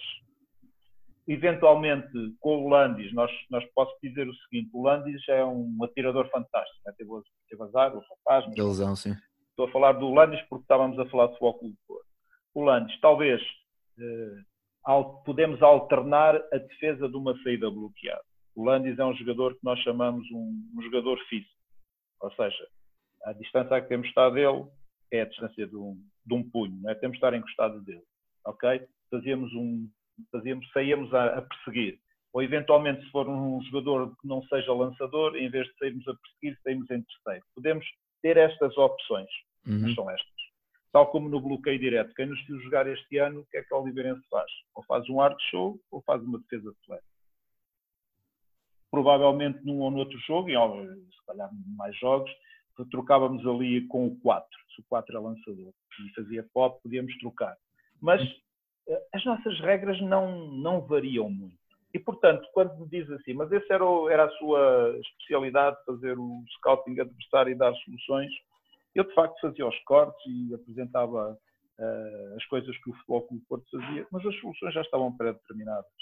Não, não, era eu que ia, um, que ia acrescentar alguma coisa de novo. Só apresentava é dentro dia daquela semana onde é que iam ter que trabalhar mais as situações, não é? Se tanto aos 45, já, no centro. Já é, uma questão de plan, já é uma questão de planificação da semana. Sim, estou a dizer que, o, estou, estou, estou a dizer que o seu trabalho de scouting, depois, na, numa forma mais generalizada, era apresentar os espaços e os espaçamentos onde iam trabalhar durante a semana ou no final da semana o, o bloqueio que o Porto faz, o cross-pick, as saídas bloqueadas. Depois, de, de, depois fazia, depois fazia o reforço também de, de características, uhum. características importantes, faziam muitos pontos. Eu sentia que era uma equipa que fazia muitos pontos em, em, em chegar a jogar, portanto reforçava mais essa ideia de, sei lá, imagina, há, há muita, havia muitas equipas este ano no campeonato que conseguiam muitos pontos a partir de, de chegadas, portanto fazerem a, a, a, chegada a ataque com base na, na linha lateral e apanhar ali um bloqueio, é, um bloqueio direto lateral. Quer dizer, isto é um dado importante. Há equipas que, só, que a maior parte dos pontos que faziam ou era contra-ataque ou era chegada em transição com este tipo de coisas. É óbvio que eh, a nossa resposta defensiva aí poderia sofrer um pequeno ajustamento, em vez de talvez subir um bocadinho mais a defesa, evitar que, que o jogador da bola chegasse a correr, portanto, era ali, ali questões de pormenor. Mas isso não ia significar que a defesa do bloqueio direto que utilizássemos fosse diferente da, do, do, que normalmente utilizamos. Por isso é que eu te digo que nós não somos uma equipa de scouting puro e duro, de epá, agora vamos apertar ali. Não, não é nada disso. Nós mantemos as nossas. São fiéis às, às vossas regras. E, e acreditamos nelas. O Luís tinha a questão do, de fazer um, algo, principalmente no início da, da época, ou na, da primeira vez que jogávamos contra, contra as equipas que apresentam jogadores novos, era definirmos, fazermos cortes de, de situações individuais é? de, e apresentar algumas características, características deles. Eu acho que eu acho que, que nós temos de pensar numa coisa. Nós, aliás, nós, nós como treinadores assistentes, nós temos de, de, aprender também a conhecer outra coisa que é muito importante, que é a questão da informação. É? É, uh, isto passa por ter, pela informação que nós damos ao treinador principal e a informação que passamos para os jogadores. Uhum. Que é assim, quando, por isso é que eu te digo, nós precisamos conhecer muito bem as pessoas com quem trabalhamos. Nós, nós, nós temos de estar sempre que despertos para isto. Porquê? Porque é muito importante, eu, sei, eu sinto que é muito importante, enquanto treinador adjunto, eu conhecer muito bem o Norberto. E neste sentido, é perceber a que é que ele dá valor, o que é que para ele é importante para definir uma estratégia, um plano de jogo, uh, entendes? Uhum. Porque a quantidade de informação que nós recolhemos de um vídeo, de uma observação que fazemos num jogo, a quantidade de informação é tão grande, é tão vasta, que se tu passares para o Norberto ou para o, teu, para o treinador com quem estás a trabalhar, toda essa informação, há muita que não lhe vai ser útil. Se eu conhecer o treinador, se eu perceber, ele vai dar valor a isto, porque isto é a partir daqui que ele vai tomar decisões, e é, mais é, se eu conhecer bem, eu só lhe passo a informação que lhe vai ser necessária eu não preciso de lhe estar a dar toda a informação. Só precisa, uhum. só preciso passar aquela que eu acho que de facto lhe vai ser útil. Isto passa por um processo de conhecimento. Claro, obviamente. Eu neste sim. momento já não lhe digo tudo do que vejo numa equipa. Porque eu sei que há, aquela, há uma informação que ele vai, nem vai olhar para ela, vai por fora, nem me vai ouvir. E é a mesma coisa quando nós passamos a informação, porque o scouting é passar a informação para os jogadores nem toda a informação é útil para os jogadores. E nós temos de pensar nisso. Nós não somos uma equipa que gasta muito tempo com vídeos. Nós fazemos só um vídeo à sexta-feira. O vídeo, quando o montamos, normalmente sou eu que monto. O vídeo, o filme tem oito minutos no máximo. Passamos depois mais algum tempo, porque depois o Norberto faz ali algumas intervenções que já têm a ver com o plano de jogo. Uhum. Ou seja, nós definimos sempre um, em termos de, de, plano, definimos sempre duas ideias. O plano tem, muito, tem só a ver com uh, a questão defensiva. Definimos dois planos, o plano A e o plano B. Vou dar este exemplo. Por exemplo, os bloqueios diretos. Pá, plano A para o, para o base bloqueio direto com o 5. Plano A vai ser show. Ok? Arte show, faltamos à bola. Uhum. Ok. Mas se isto não estiver a resultar, fazemos o plano B. O que é o plano B? Pode ser por exemplo, um, uma defesa flat. Pronto. Plano A e plano B. E entramos a jogar com o plano A. Se por acaso não estiver a funcionar, teremos de mudar e vamos para o plano B. Se o plano B não funcionar, na, na, na, durante o jogo, logo definiremos o que vamos fazer. E depois temos, apresentamos sempre três chaves que para nós são importantes porque achamos que com três ideias centrais, são três ideias que nos podem ajudar a, a ganhar o jogo. Por exemplo, sei lá, se eu reconheço que o, que o Benfica, que é, que é fortíssimo na, na questão do ressalto ofensivo, chave uhum. do jogo, uma chave do jogo. É três coisas em que os jogadores têm de focar. Chave do jogo, controlar a nossa tabela defensiva. Temos de bloquear, temos de controlar a nossa tabela defensiva. Eles não podem, não podemos permitir isso nos lançamentos. Ou achamos que eles são muito débeis a defender um bloqueio direto em situação de, de ISO. Portanto, dois jogadores do lado da bola e os vamos proporcionar que, que mais situações temos chaves claro. do jogo. Ou seja, o que eu te quero dizer, vamos imaginar agora a questão do, do scouting individual. Porque é que eu preciso? Vamos imaginar assim, eu preciso falar de um jogador, do Zé Silva, por exemplo. Uh, se eu te perguntar, Vasco, qual é a característica fundamental de Zé Silva? Atirador. Tu vais-me responder atirador. Porquê é que eu preciso de estar a falar se ele faz muito contra-ataque, se ele é a característica fundamental. Uhum. Porquê? Porque nós, se nós cairmos no erro de dizer que tudo o que o Zé Silva faz é muita informação. Não, é muita informação. Ok. Sim, sim, Portanto, sim. nós temos de dar. Eu, o, o, o, processo é este: o treinador adjunto quer passar informação ao treinador principal. Regra: só informação que seja útil, que sei que vai ser sujeita a tratamento. Uhum. Não vai ser sujeita a tratamento porque já sei como é que funciona o treinador, não lhe dou. Não vale a pena, vai pô-la fora. Entendes? Uhum. Processo de transição de informação para os jogadores, é a mesma ideia. Informação útil. O Zé Silva, característica principal, é lançador. Se eu sei se ele lança melhor do lado direito ou do lado esquerdo, posso acrescentar isso se eu sei que ele enquadra, ele é um lançador, pá, mas ele, quando sai para o lado direito, precisa sempre de enquadrar desta forma. É informação útil que tem a ver com o tipo, com a característica fundamental dele. Não preciso de dizer se ele passa bem, se passa mal, se corre claro. muito no contra-ataque, se ressalta, porque o jogador não vai conseguir absorver isto. E depois ainda tens as três chaves em que cada um dos jogadores tem de estar focado. Não é? Porque são as chaves que nós lhes damos. E ainda tem de estar focado na no estratégia plano, plano A pois. e plano B. Já é informação suficiente. E, portanto, não vamos confundir cabeças. Senão, Muito bem. Não. E quando os jogadores têm dúvida, a pior coisa que pode acontecer, eu vou-te dizer uma coisa que acontece que aprendi com o Norberto também e acho, acho fantástico. Nunca tinha pensado desta forma que é, os jogadores não podem ter dúvidas, ponto. E, e, acontece muitas vezes, nós estamos a treinar, mesmo em situações de 4 contra 0, 5 contra 0, na segunda-feira, quando estamos a fazer aquelas coisas, o pior que nos pode acontecer é, e a, a velocidade que o jogo está, e com a falta de tempo, cada vez que temos mais dos 24 segundos ou dos 14, a pior coisa que, se pode, que pode acontecer é nós pararmos para ficar a pensar. Pois. Parece mal.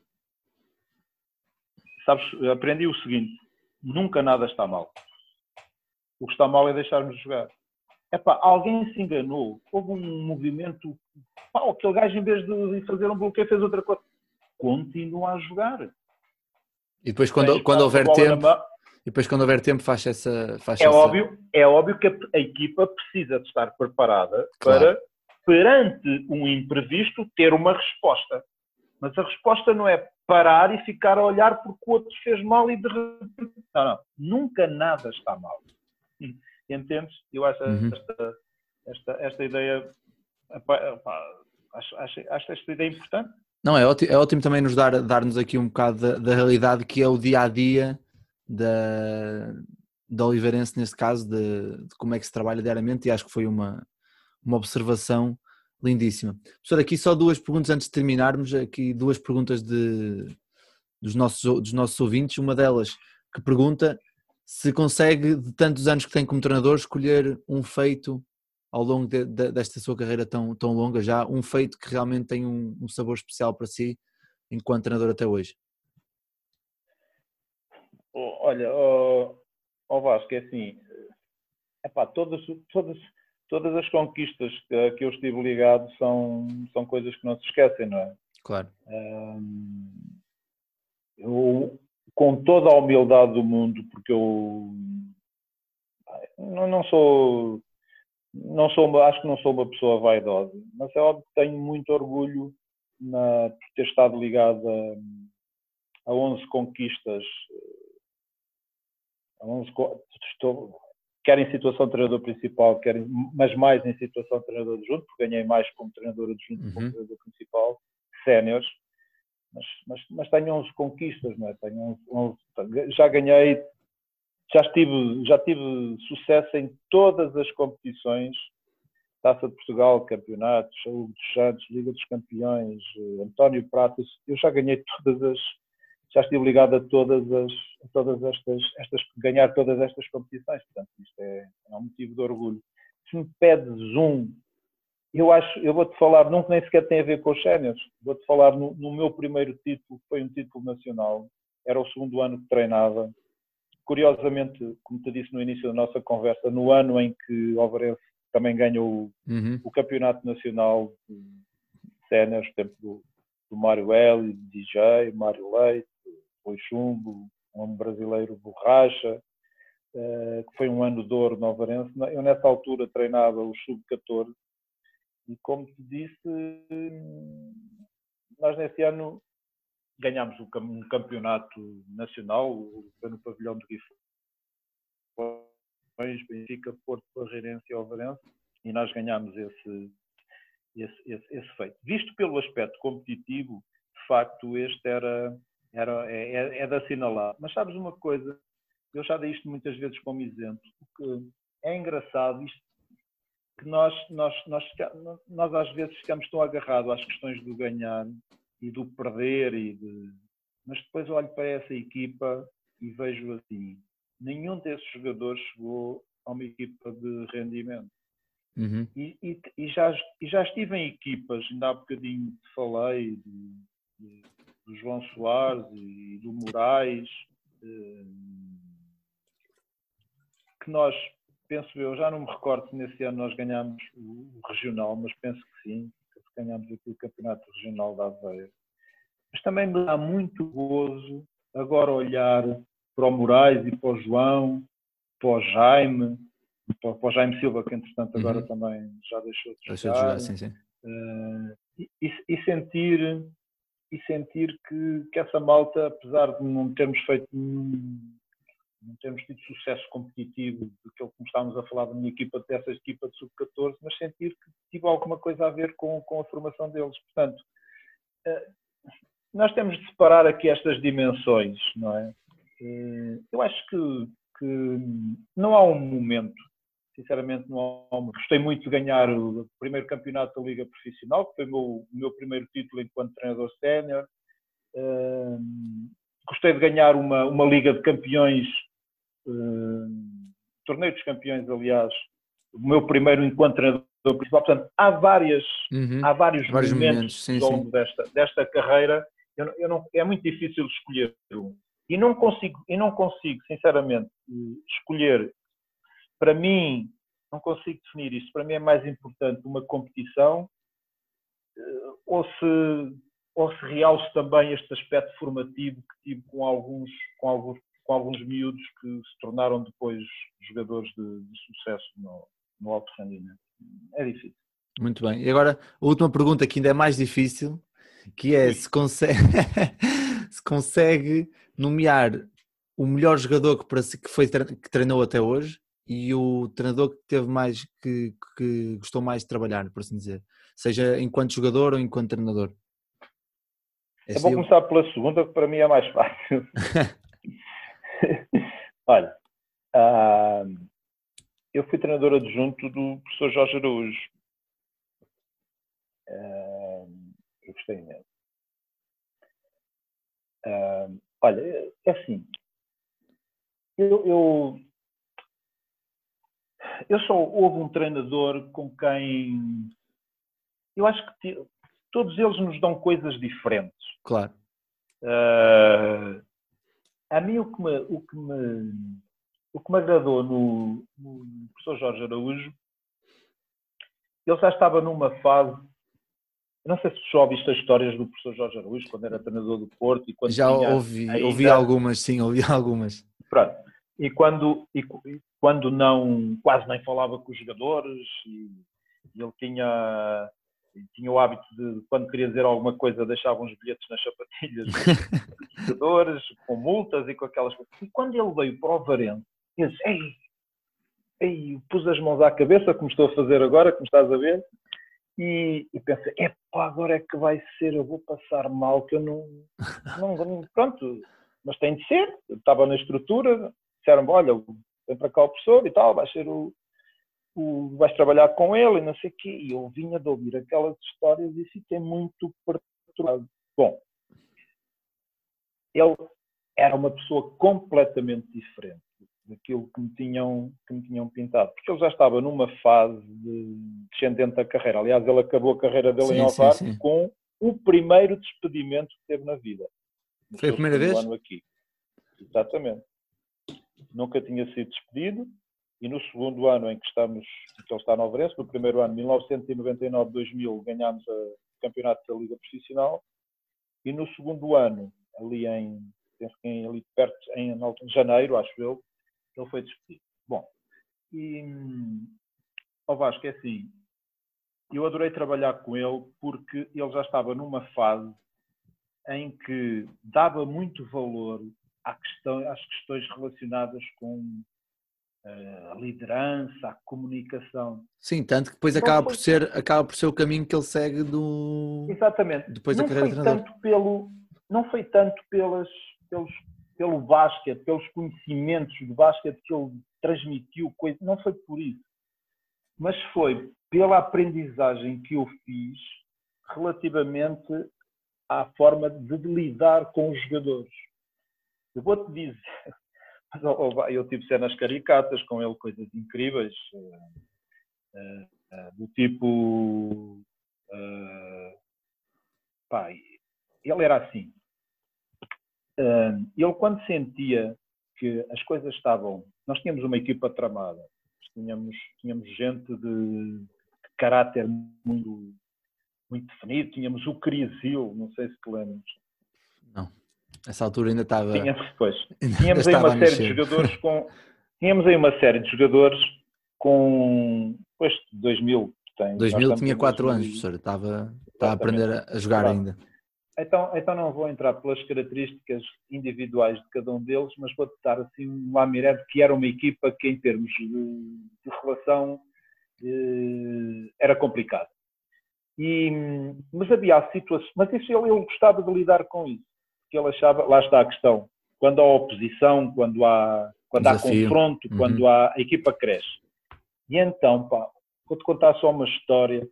Uh, houve um, um, treino que aquilo estava, nós andávamos ali e aquilo parecia que não se passava nada, não havia treinos tranquilos, muito pacífico, blá blá blá. blá. E há um dia que ele chega lá e disse-me disse assim, nessa altura era eu, sabe, tínhamos um treinador sérvio também a trabalhar connosco.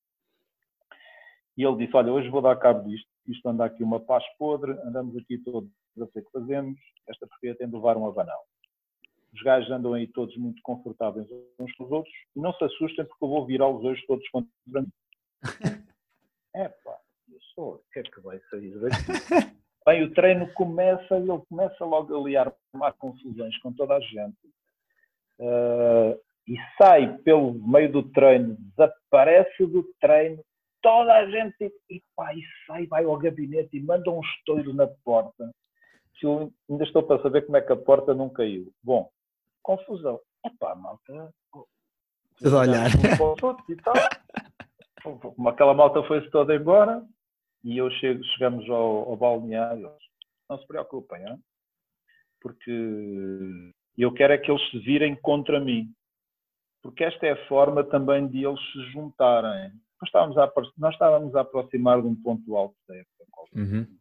Portanto, ele, para chegar aonde? Ele jogava muito com, com este aspecto de, de lidar com as mentes. Eu vou-te só dar um exemplo. Todos os dias os jogadores chegavam 30, eram obrigados a chegar 30 minutos antes da hora do treino. se o treino era às 5, eles tinham de estar equipados e dentro do campo às 4 e meia. E era uma ele dava-lhes uma tarefa, a tarefa estava decidida, era fazerem 100 lançamentos, 50 lançamentos, não sei, não sei quantas posições. Mas não era esse o propósito. O propósito era obrigá-los a estar ali mais cedo, porque ele todos os dias pegava num ou dois jogadores e ia falar com eles. E lá bem, aquela, aquele treino uhum. virado para a cabeça, de influenciar, de, entendes?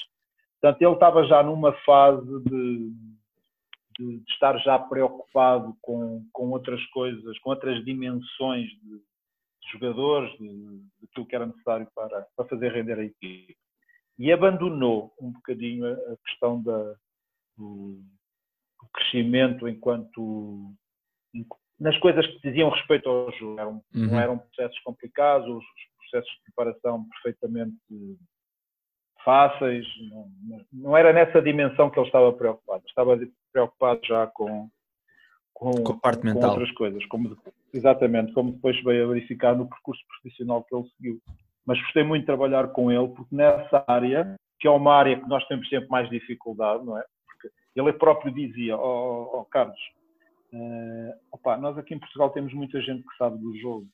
Então, opa, defende, como se defende um bloqueio, como se não sei o quê. Opa, isso, o que marca a diferença entre os treinadores é, são outras coisas. Como comunicas, como lideras, como geres, como, como lidas com as pressões, como, como gera as emoções. Isso claro. é que faz a diferença entre treinadores. E ele não deixa ter razão. Muito bem, professor. E o jogador que mais, que mais lhe deu ah, gosto de treinar? mais. Olha, sem, sem, ferir, sem ferir sentimentos de ninguém, atenção. Opa, sabes, hum, eu podia-te falar, eu podia, não, não, sei se consigo dar resposta a isso. Eu, eu podia-te falar de, muitos, de muitos jogadores, mais recentemente do, do Travante, príncipe do Eliza. Uhum. eu acho que eles cresceram muito, quer um, quer outro. Sabes que o, o, o Travante, no primeiro ano que esteve no Oliveirense, é para ser dispensado. Pois, porque aquilo é, é uma, uma, tem uma, uma personalidade muito, muito peculiar e muito assente. Não, mas, mas, não era tanto por causa disso, era, era mais por causa das, das questões dos, dos, seus argumentos técnicos. É? Uhum. Eu acho, nós, nós, nós por acaso autorizámos a falar sobre isso, e esta história de, de, eles se confrontarem muito, se confrontarem muito em termos de treino, os James e o Travante, acho que os ajudou a crescer imenso. Eles, eles, nas duas últimas épocas que estiveram a liderar das mães, eu acho que eles cresceram imenso. O Travante é uma coisa impressionante a treinar tu vês o Travante a jogar, é a mesma intensidade. O treina, da, o Travante treina daquela forma. O Travante leva toda a equipa a treinar daquela forma. E, portanto, podia-te falar nisso, mas há um jogador que para mim é um jogador referência. Vou-te falar só em mais um que até jogou no Alvarense, depois também acabou por jogar no Oliveirense, que era um tal Kenny, Kenny Turner.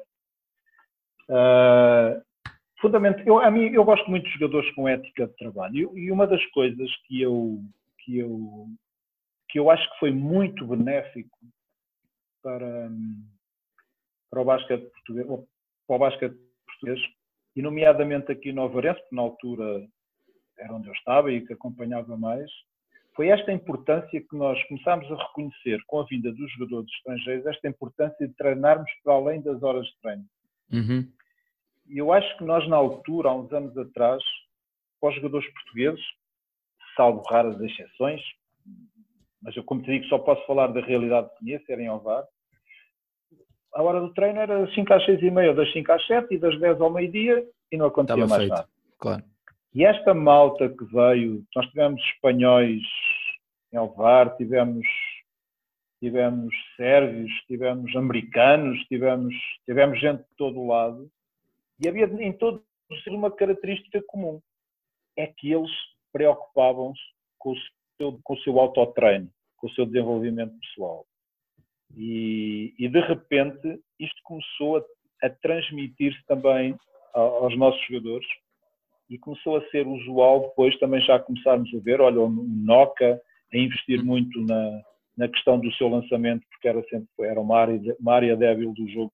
E, portanto, a treinar com o pai, eu lembro perfeitamente que era o pai que lhe ia apanhar, a, apanhar as bolas nos lançamentos dele, e portanto, uh, e o Kenny Turner, que era de quem estávamos a falar, porque tinha algumas, algumas debilidades físicas, ele tinha ali um problema numa perna, e, e, e quando a solução mais fácil, se calhar, era ir descansar, porque ele precisava de ter alguns cuidados físicos por causa da sua, da sua menos aptidão física, era um jogador que não se furtava nesta questão da ética de trabalho, era uma coisa impressionante. Ele passava os dias a preparar-se autonomamente e isso foi, um, foi é uma imagem que ainda hoje.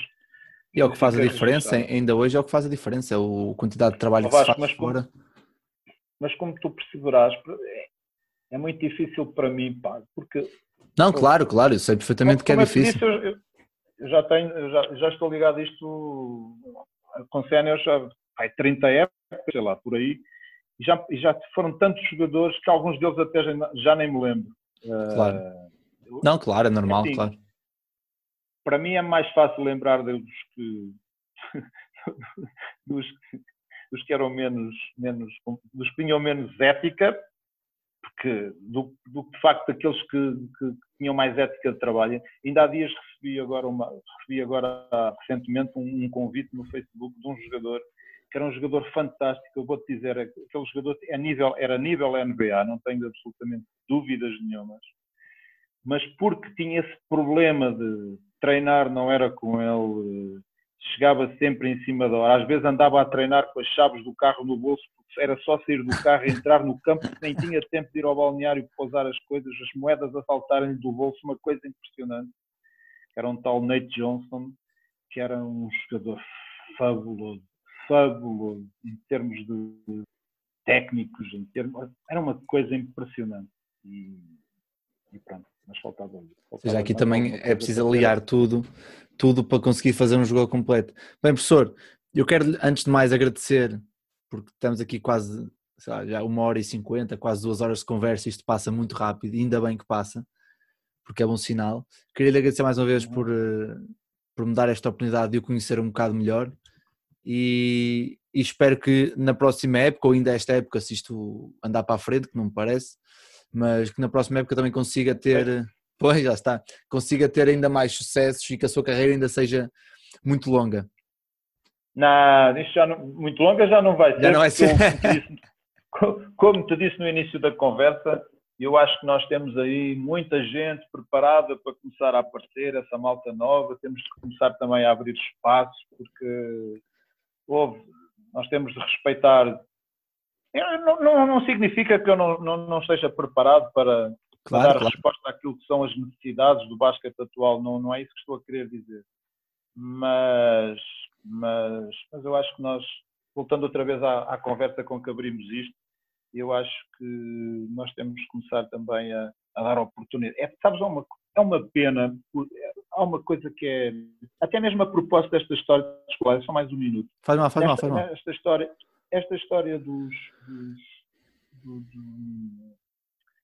de querermos ser treinadores às vezes só queremos ser treinadores principais e não vermos, não vermos com bons olhos uhum. termos sido treinadores principais e passarmos para adjuntos, que era, era uma coisa que se calhar nós também poderíamos ter, ter falado, deste, deste preconceito, que para mim não é preconceito absolutamente nenhum, também pela história de vida que tive na, na, na minha carreira, não é? Um, mas um, isto para te dizer o seguinte, um, nós só somos 12 equipas ou 14 equipas na Liga e mais quantas na Pro Liga. Nós temos muitos mais treinadores do que, do que equipas. E, portanto, nós, nós não, como diz um amigo meu, a nossa indústria não tem assim tantas fábricas. Pois. E, portanto, nós não vamos conseguir emprego. Eh, nós não vamos conseguir emprego sempre que quisermos. E, portanto, isto para te dizer o seguinte, que às vezes nós também precisamos desmistificar esta ideia de que eu só vou querer ser treinador principal porque eu quero é ser o, o dono da, do processo. Não há emprego para toda a gente. Hein? Claro, claro, claro. Depois há outra coisa.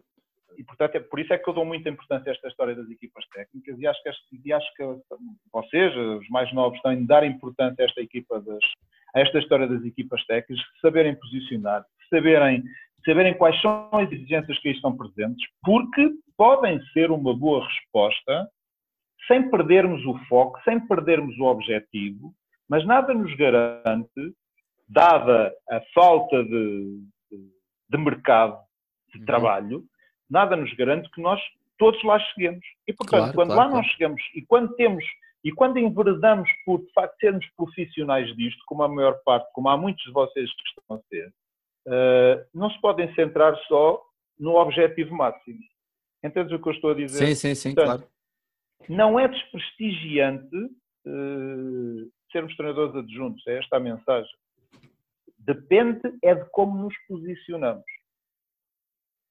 Eh, porque nós depende de nós também valorizarmos o papel que, que desempenhamos é dado. enquanto treinadores assistentes. Claro. Exatamente. Claro, professor, muito obrigado. Acho que não há melhor maneira de acabar com essa mensagem, porque realmente é um assunto bastante pertinente nos dias de hoje. E se passado quase duas horas, quem ainda está desse lado ainda aguentou, quero também agradecer, porque valeu a pena. Isto, estava, estava a dar direto, não? Não, não, não, não, não. vai passar depois, ah. vai passar depois.